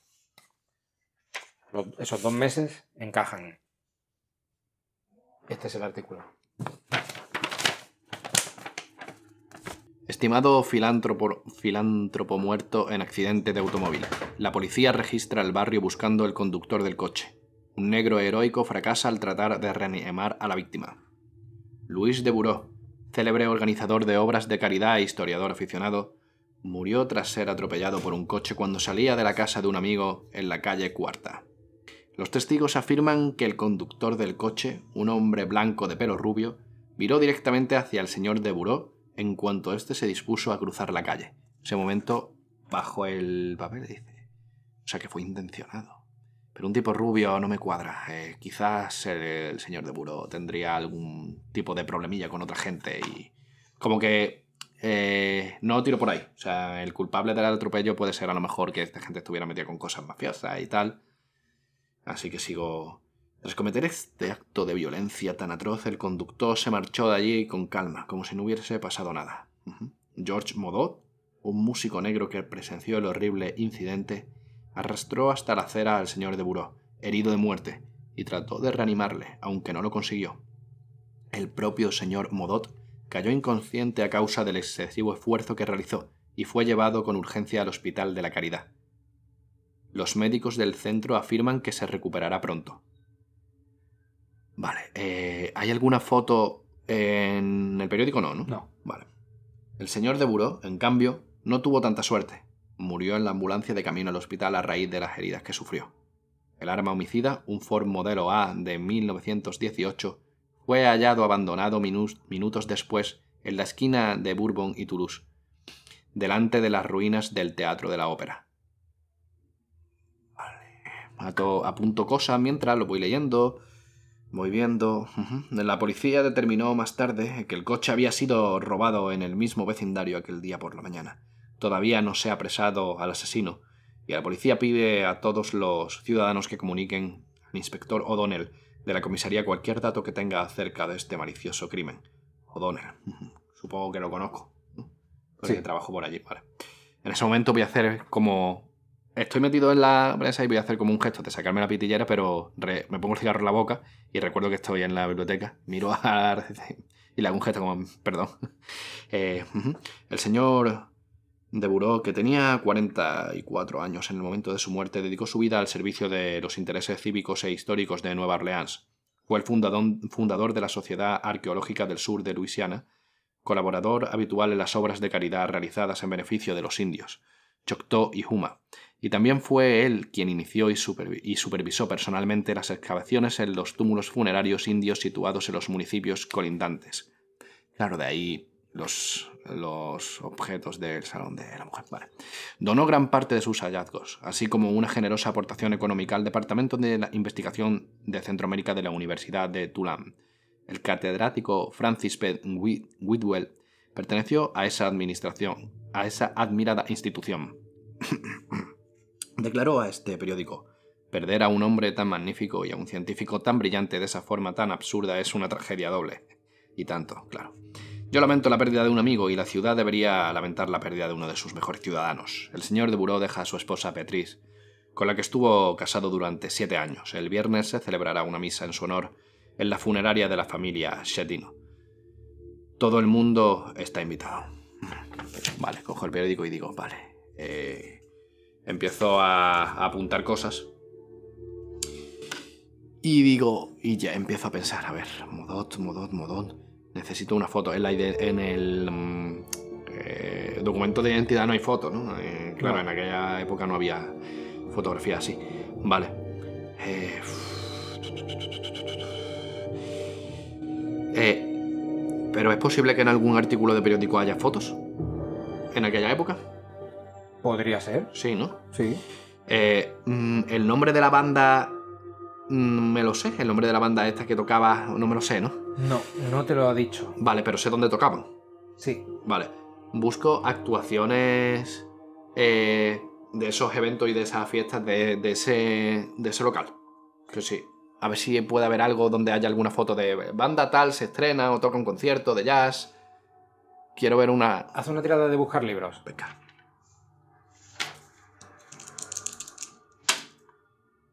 ...18... La paso. ¿Con qué grado de éxito la pasas? Tengo 50. En difícil. Difícil. Vale. Rebusca un buen rato. Tardas un par de horas.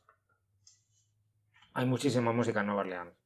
Con lo que localizar un artículo de una banda que no sabes cuál es, con fotografía y que finalmente encaje, te cuesta mucho trabajo. Además, piensa que los, eh, estos locales eh, son ilegales, con lo que las apariciones en prensa son muy escasas. Finalmente, entre un artículo de investigación sobre alguna redada hecha en el local llamado Magie Noir y otro artículo relacionado con actuaciones eh, en escenarios al aire libre, cruzas y consigues localizar el nombre de la banda. Se llaman los Funky Bats. Thank you. Y en uno de esos artículos finalmente encuentras una fotografía de la banda. Es una banda con muchísimos músicos, con trompetistas, con trombón, con pianista. Y el clarinetista,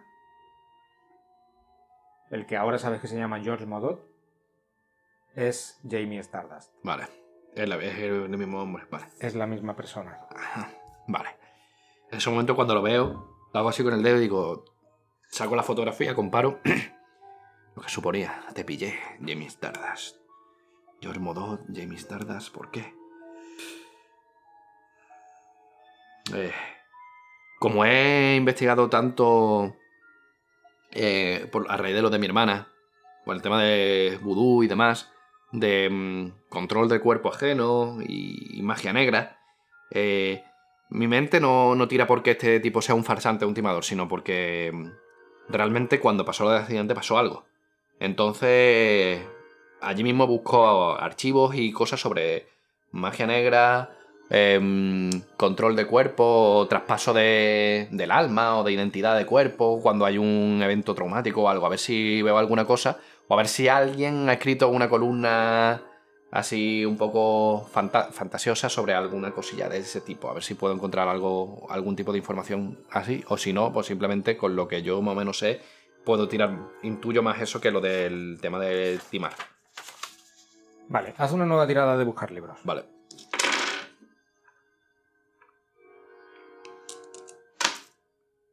Cuarenta y nueve. ¿Y cuánto tenías? Cincuenta. Vale. Te lleva otro par de horas de investigar, de buscar los distintos nombres, de referencias a todo lo que has descubierto hasta ahora. ¿Encuentras algún artículo sobre vudú, sobre algún ritual vudú que menciona algo parecido? Pero lo descartas enseguida cuando ves que la mayoría de las veces se trata de charlatanes sin más. Empieza a buscar por otros términos. Y te encuentras un libro en el que aparece un nombre que te obliga a pararte, a detenerte y a ojearlo con más cuidado.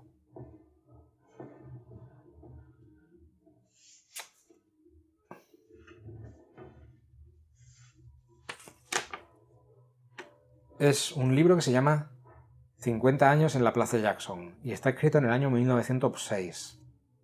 Vale.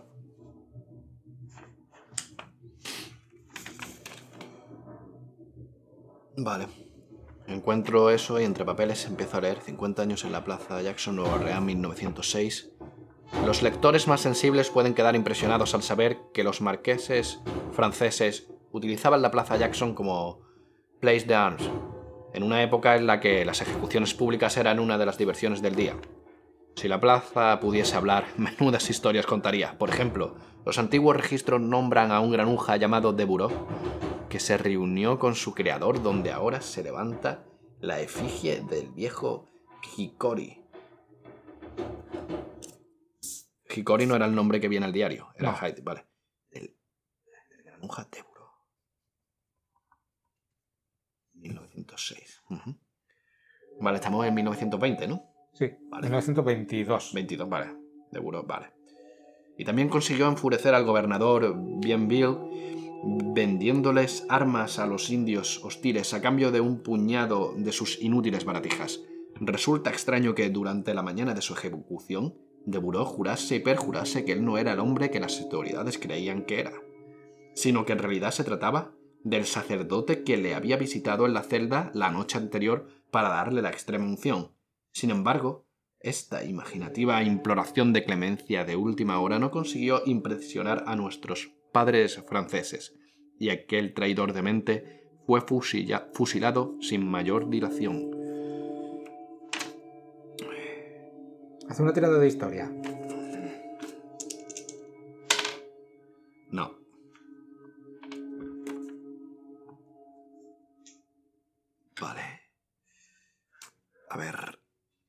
Comparo. Yo digo de buró, de buró. Aquel tipo era el sacerdote. Uf. Mi cabeza empieza a dar muchas vueltas.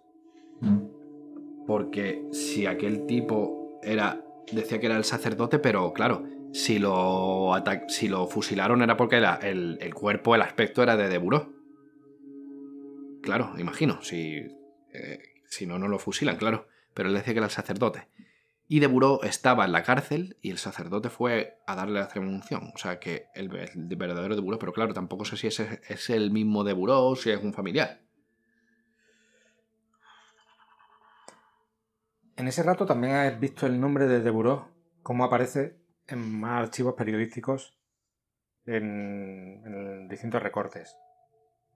Generalmente relacionado con descubrimientos arqueológicos en Yucatán o en algunos municipios rurales de Luisiana. Y también se nombra bastante a Francis Whitwell, el que aparecía también en el artículo Sí. sobre el atropello. Vale. Vale. Veo que se me ha hecho tarde y con lo que tengo me voy a ir de allí. Y...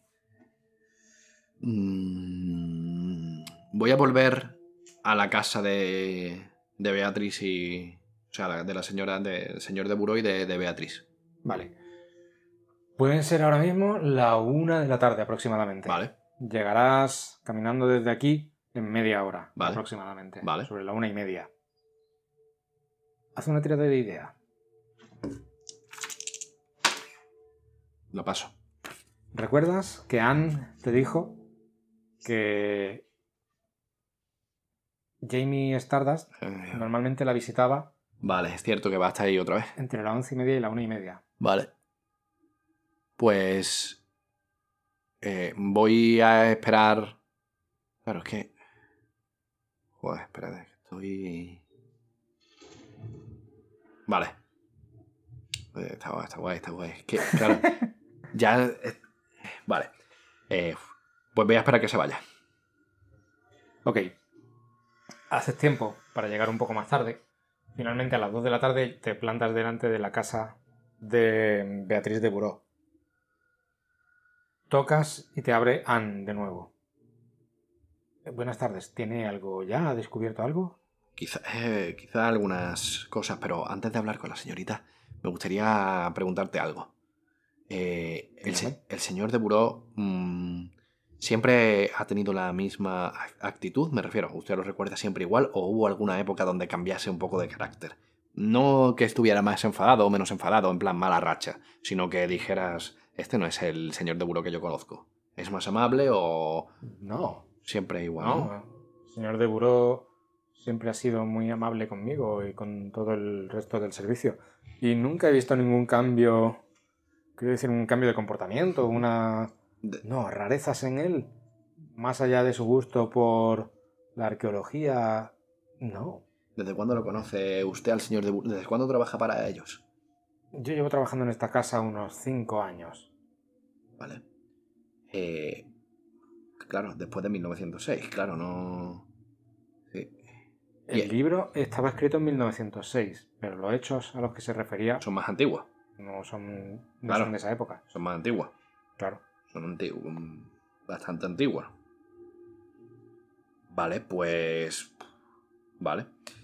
Bueno, voy a hablar con Beatriz a ver si puedo... eh, sacar alguna cosa. O, pero antes, eh, ¿podría... Quizás la señora su- sube ahora arriba a las habitaciones? No, ahora eh, acaba de comer y normalmente se queda un rato más en el salón leyendo. Vale. Pues.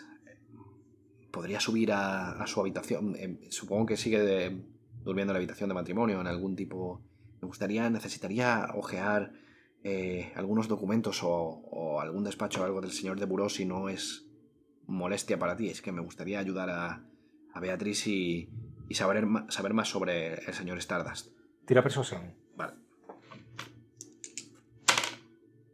67. eh, No, ¿Por cuánto fallas? mucho, mucho. Tengo 20. Vale. Mire, no voy a poder ayudarle en eso. Ya le he dicho que no quiero que se entere de que eh, yo puedo estar metida en este asunto. Señorita Me puedo meter en un lío. señorita Ann, eh, mi intención no es asustarla, pero esta gente con la que pueden estar tratando ustedes no son, eh, son personas peligrosas. Y sé de buena, de, de- de primera mano que si se trata con esta gente se puede acabar bastante mal. ¿Pero con qué gente? Con el señor Stardust y la gente que puede estar detrás de él. No se cree que el señor Stardust es un samaritano bueno que va por ahí ayudando a la gente. No, no, no, de- por, por supuesto que no. Pues Está intentemos, buscando algo a cambio seguro. intentemos parar esto antes de que la señora Beatriz acabe mal o que incluso usted pueda acabar mal porque la han visto, es la chica del servicio y tanto Beatriz como usted eh, son caras visibles aquí. Pero si están buscando algo, al final lo van a encontrar y quiero saber, averiguar antes el por qué. ¿Pero cree que la señora corre peligro? Es probable tratándose de este tipo de gente. Me puedo esperar cualquier cosa. Voy a echar un vistazo arriba rápido y a recabar información. No me voy a llevar nada. Tira charlatanería y esto es una tirada forzada. Vale. Eh, yo mi intención era más intimidarla, asustarla. Porque, Venga, porque vale. tiro más por ahí, pero bueno, Venga, si no venga, tiro venga, te lo charlatanería. compro, te lo compro, te lo compro.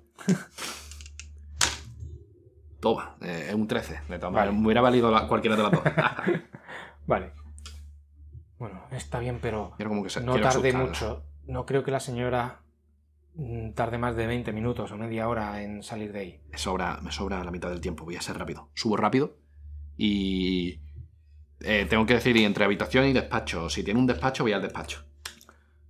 No tiene un despacho. Bueno, o un estudio, o una sala... Perdón, sí, Bueno, un estudio tipo... Mm, no- biblioteca. No, llega a ser biblioteca porque eso estaría en la Vale, planta sí. baja. Pero en la parte superior sí que tiene una, una habitación mm, con un escritorio grande y un montón de objetos de decoración y de figuritas, todo relacionado con la arqueología. vale, Sí, se podría llamar un despacho. vale.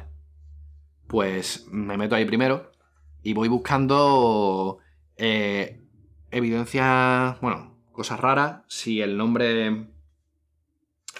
Si el nombre que había leído aquí de el viejo Hikori me, de la, eh, viejo Hikori me puede sonar. Si eh, algo de lo que había leído en el diario me puede sonar. Me rebota algún nombre a ver algún libro y tal. Y sobre todo también busco fotos. A ver si hay alguna foto del señor de Buró con alguien que me pueda sonar o que eh, no me cuadre. O incluso con con el. Cualquier cosa. eh, fo- fotos y, y si en los libros que veo y las notas que veo me, me rebota algo a los nombres que he visto. Vale. coincidencia. El despacho, como digo, está atiborrado de objetos de decoración y se repite el, el patrón de objetos indios, eh, de centroamericanos, de indios norteamericanos, mayas, aztecas, reliquias de todos lados. Hay también fotografías de el que supone que es el señor de Buró, vestido con ropa de campo, sonriendo, posando junto a un grupo de hombres con herramientas en, en excavaciones arqueológicas. Haz una tirada de descubrir.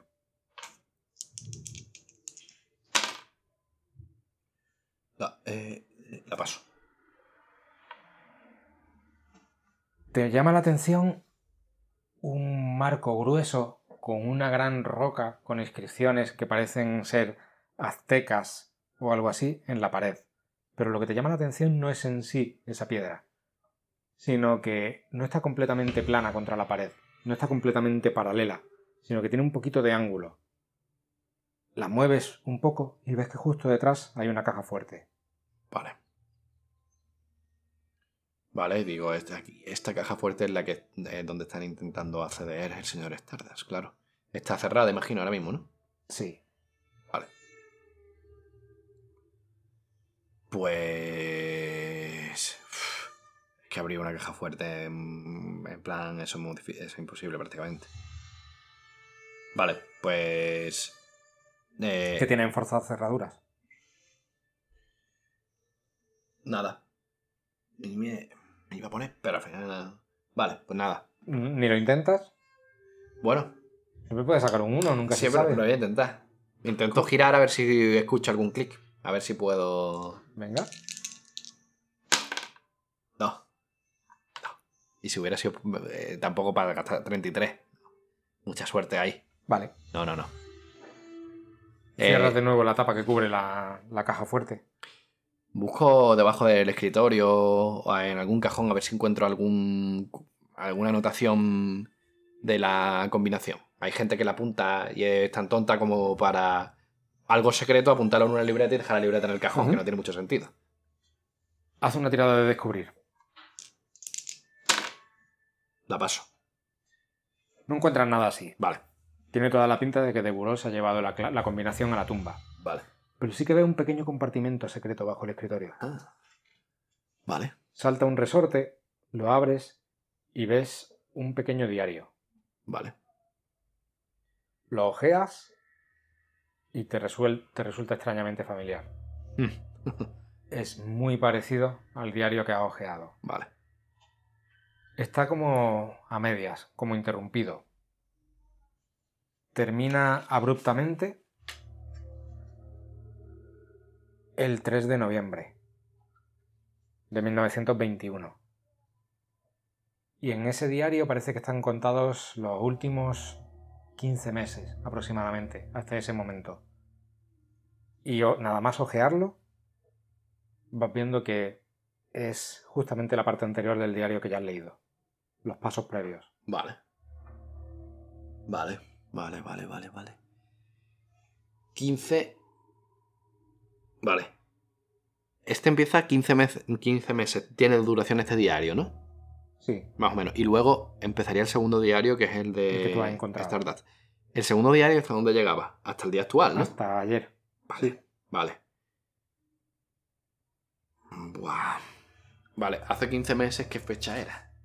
Más o menos. Hace 15 El meses 3 de- era el año 1920, alrededor de octubre, de septiembre de septiembre de 1920.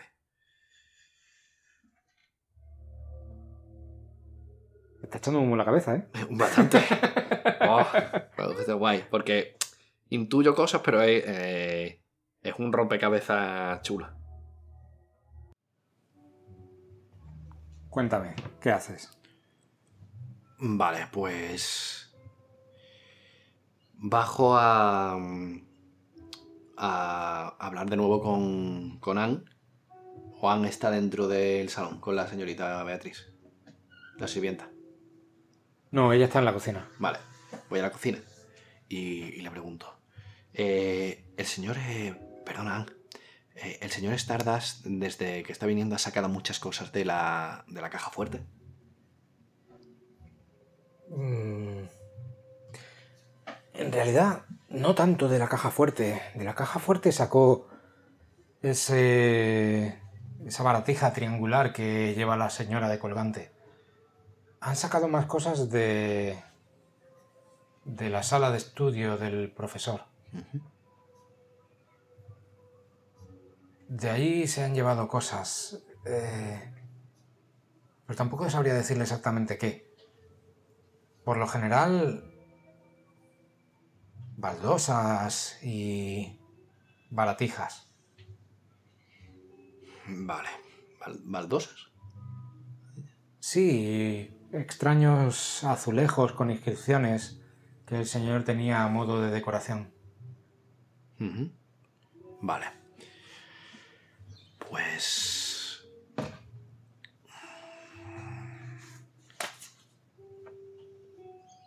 Mm, ¿Y por qué este tenía interés? Uf. Vale, pues voy a bajar a hablar con Beatriz. Eh, disculpe, señor Winters, ¿cómo presenta usted, cómo piensa usted presentarse ante la señora de Buró? En ese momento... ¿Qué le digo? Claro, en ese momento dudo. No le digas... No le digas nada. Pero tengo que darle algún motivo No, por el que no. viene a visitarla. No voy a, no voy a hablar con ella. De momento. Tengo que atar mm, cabos por otro, por otro lado. Eh, le doy el... eh, bueno, en mi piso sí puedo tener teléfono, ¿no? O el operador me puede pasar con... En, en aquella época. En tu despacho sí. En el despacho, vale. Le doy el teléfono de mi despacho. Cualquier cosa rara que haga el señor Stardust, me refiero a no hablar con ella en el salón, que es lo que suele hacer. Si se la quiere llevar a algún sitio o algo, eh, o la quiere sacar de casa, llámeme, por favor. O si la señora le dice que se tiene que reunir con él en otro lugar, llámeme, por favor. Mientras esté aquí en casa, creo que no le va a pasar nada y, y todo va bien entre, entre comillas, ¿vale? De acuerdo, pero me tiene usted muy asustada. No se preocupe, no se preocupe, está todo bien. No va, mientras estéis aquí y no, y no vaya ella a ningún otro sitio poco habitual, no va a pasar nada. Está bien. eh, Bueno, en un par de días es la fiesta de las serpientes emplumadas. Cierto, lo Creo que tiene previsto ir allí. Vale, Si pretende salir antes, le avisaré. vale.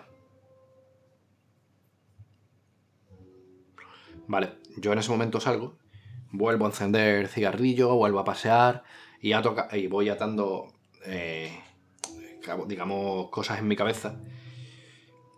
Y me da que pensar que el señor Stardust, mm, que, era, que ya sé que antes era George Modot, eh, realmente de alguna manera eh, o tiene contacto con el señor de Buró o es a lo mejor el propio señor de Buró por lo que sobre todo he leído en el, en el artículo de lo que pasó en la plaza de armas cuando eh, aquel sacerdote, o sea, que aquel de Buró que, físico que, que le pasó eso afirmaba que era un, un sacerdote. Necesito... Ah, bueno, perdón. Vaya, Yo, lo que yo necesito es que tires cordura. vale. Porque esa, eso que estás pensando. Estoy reventando. ¿En ya. serio? Uf, 85. Pierdes un de 3. Vale. Tira un de 3. Eh, no me traigo el de... Otro. Sí. Toma. Uno. Y tú mismo te Sí, sí, sorprendes por los pensamientos que están pasando por tu cabeza. De lo incoherente, lo loco que suena todo. Estás pensando que alguien está pasando de cuerpo en cuerpo. Eh, según lo... Me parece bastante extraño, pero por otra parte me resulta un poco familiar porque cuando he estado investigando a, a los budistas, la magia negra y tal, el tema de las reencarnaciones o de controles de cuerpo es algo que se suele practicar, sobre todo con el tema del vudú, pero de esta manera no. Lo que pasa que a mí me daba la sensación de que mm, aquella persona, el Jamie Stardust, no era algún... Lo vi muy... No lo vi como un medio. Él me dijo, eh, fue sincero, entre comillas, pero, pero claro, viendo que era antiguamente Modot y que todo pasó el día del accidente, me da a pensar que es un hecho traumático que ha hecho cambiar algo de alguna forma. Lo que pasa que, claro, mm, todavía me quedan muchas cosas para atar. Entonces voy de nuevo a... mm, a volver a... Bueno, antes de eso, yo he podido ver algo... ¿Puedo saber el aspecto físico que tenía de Buró? ¿Alguna Sí, foto he podido vi- has visto fotografías en, Vale. en su ¿Y qué aspecto oficina. físico mm, tenía? Era un hombre... Era un hombre jovial, no, no, bastante jovial, de unos cuarenta y pocos años. Se le veía fuerte y sano, mm, contento y feliz en las fotografías. Se veía un tipo apuesto. Vale. Vale, pues voy a volver a. a. a la. de esta, a la, al hostal. Pero cerca de las 6 de la tarde. O pasa un poquito más a las 6 de la tarde. Quiero ver qué es lo que hace cuando se, se vaya a comer, si vuelve, aunque ya volvió, pero si va a otra parte. Haz una tirada de descubrir Sí, primero. vale. 69. Eh, gasto suerte. 9 de suerte. Ok. Mientras sales de la casa de la señora de Buró y vas caminando, ¿te parece ver con el rabillo del ojo como un hombre finge leer un periódico y te mira? Vale. Pero no estás seguro del todo. Ya no sabes si es paranoia. ¿Está detrás mía? Está alejado de ti, no está cerca. Pero frente, ¿no? O de. En la parte trasera. Tú has mirado con el rabillo del ojo, has mirado sobre el hombro y has visto un... Te ha parecido que había un hombre leyendo un periódico, pero que lo tenía un poco bajado y te estaba mirando. Vale. Yo me giro y voy caminando en la dirección donde está ese hombre. A ver si se mueve o se queda ahí. No, no me asusto. Cuando vas hacia él, parece que no te mira. Y dobla el periódico con cuidado, se levanta del banco en el que está sentado y sin mirarte echa a caminar en dirección opuesta. Vale. Igualmente voy detrás de él. Y si me acerco mm, o paso por él, me choco un poco em, de forma intencionada, pero fingiendo que me he chocado sin querer. Vas caminando más o menos a la misma velocidad que él. Si quieres llegar a alcanzarlo, Vas a tener que acelerar el paso bastante. Acelero el paso, incluso si lo tengo de espalda, troto un, un, un pelín. Como si perdiera eh, el. un- vamos, si tuviera que coger un. un- bueno, taxi, no sé si. Bueno, sí, o Sí. un transporte.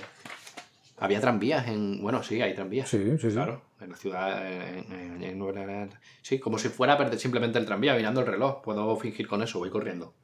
Y choco con él, mejor todavía.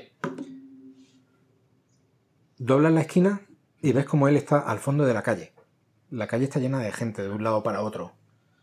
Él se va mezclando entre ellos. Ves como levanta la cabeza sobre el hombro y ve que vas en su dirección. Y en ese momento él aprieta el paso. Ya corro.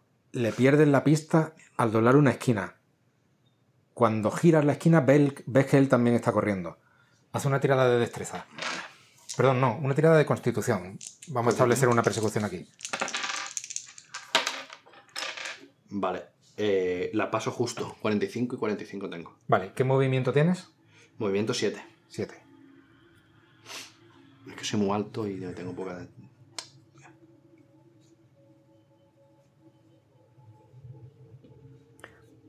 Por delante de ti hay un puesto de fruta y verduras que te impide un poco el paso. Haz una tirada de destreza para esquivarlo. Eh, no lo esquivo por 2. ¿Puedo gastar suerte también? Sí. Sí, vale.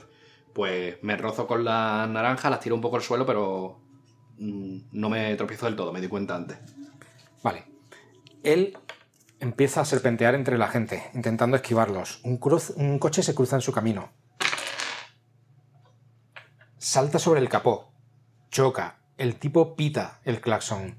¡Ey, imbécil! ¿Qué demonios hace? Y él sigue corriendo, sigue avanzando. Por delante de ti, un grupo de gente que se interpone en tu camino. ¿Cómo intentas pasar por ellos? ¿A empujones? No, ¿Esquivando? no, eh, intento esquivar a empujones y también grito. Eh, ¡Abran el paso, abran el paso! Eh, no van a saber lo que es, pero así que se asustan. Haz una tirada de intimidad para ver si se, abren, se abre el paso. Sí. Y aparte que en extremo. Siete. En extremo, vale. La gente se aparta, empiezan a gritar, a correr despavoridos en todas direcciones. Avanzas bastante terreno, lo tienes casi casi al alcance. Él empieza a volcar cajas de una tienda, de una, una librería que tiene estanterías en la puerta. Empieza a volcar cajas y una estantería con todos los libros desparramándose en el suelo.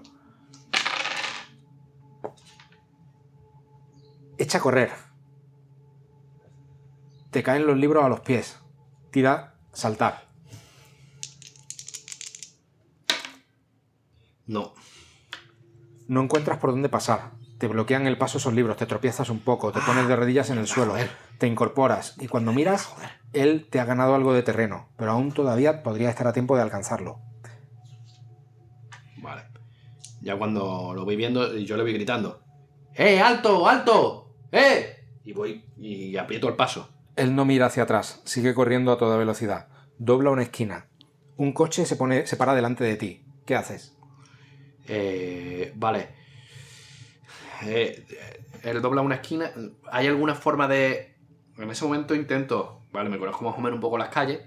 Voy a cambiar de estrategia, porque va rápido. Voy a intentar pillarlo por otro lado y cortar un poco de camino. Si ha doblado una esquina y el coche me lo, me lo pasa, intento reconstruir mis pasos a lo mejor. Imagínate. Sí, sí, ir por callejones paralelos. Exactamente. Vale, A ver si le puedo ganar terreno. Si no me lo encuentro de frente, pero si lo puedo ver por otro, por otro carajo. haz una tirada de orientarse.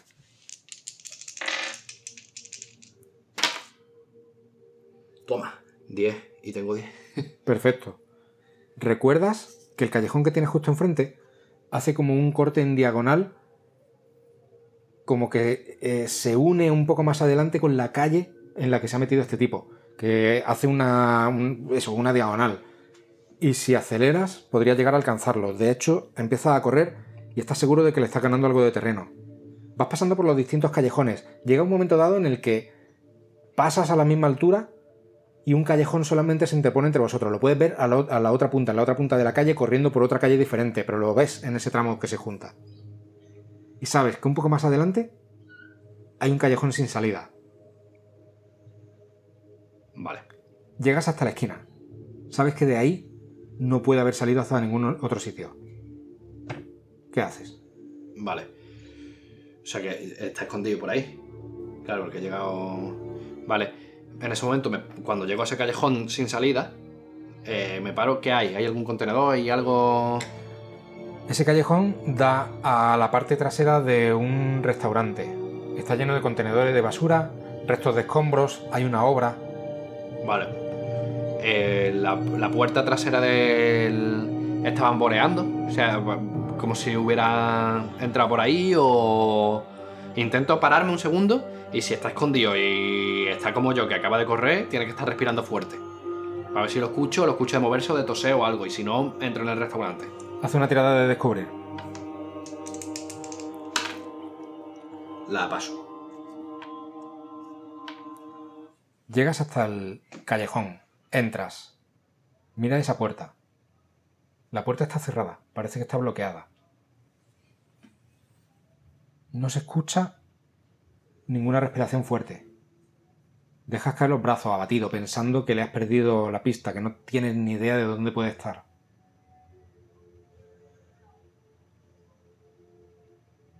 Empiezas a rebuscar por todos lados. Es imposible que se haya desvanecido. En algún sitio tiene que estar.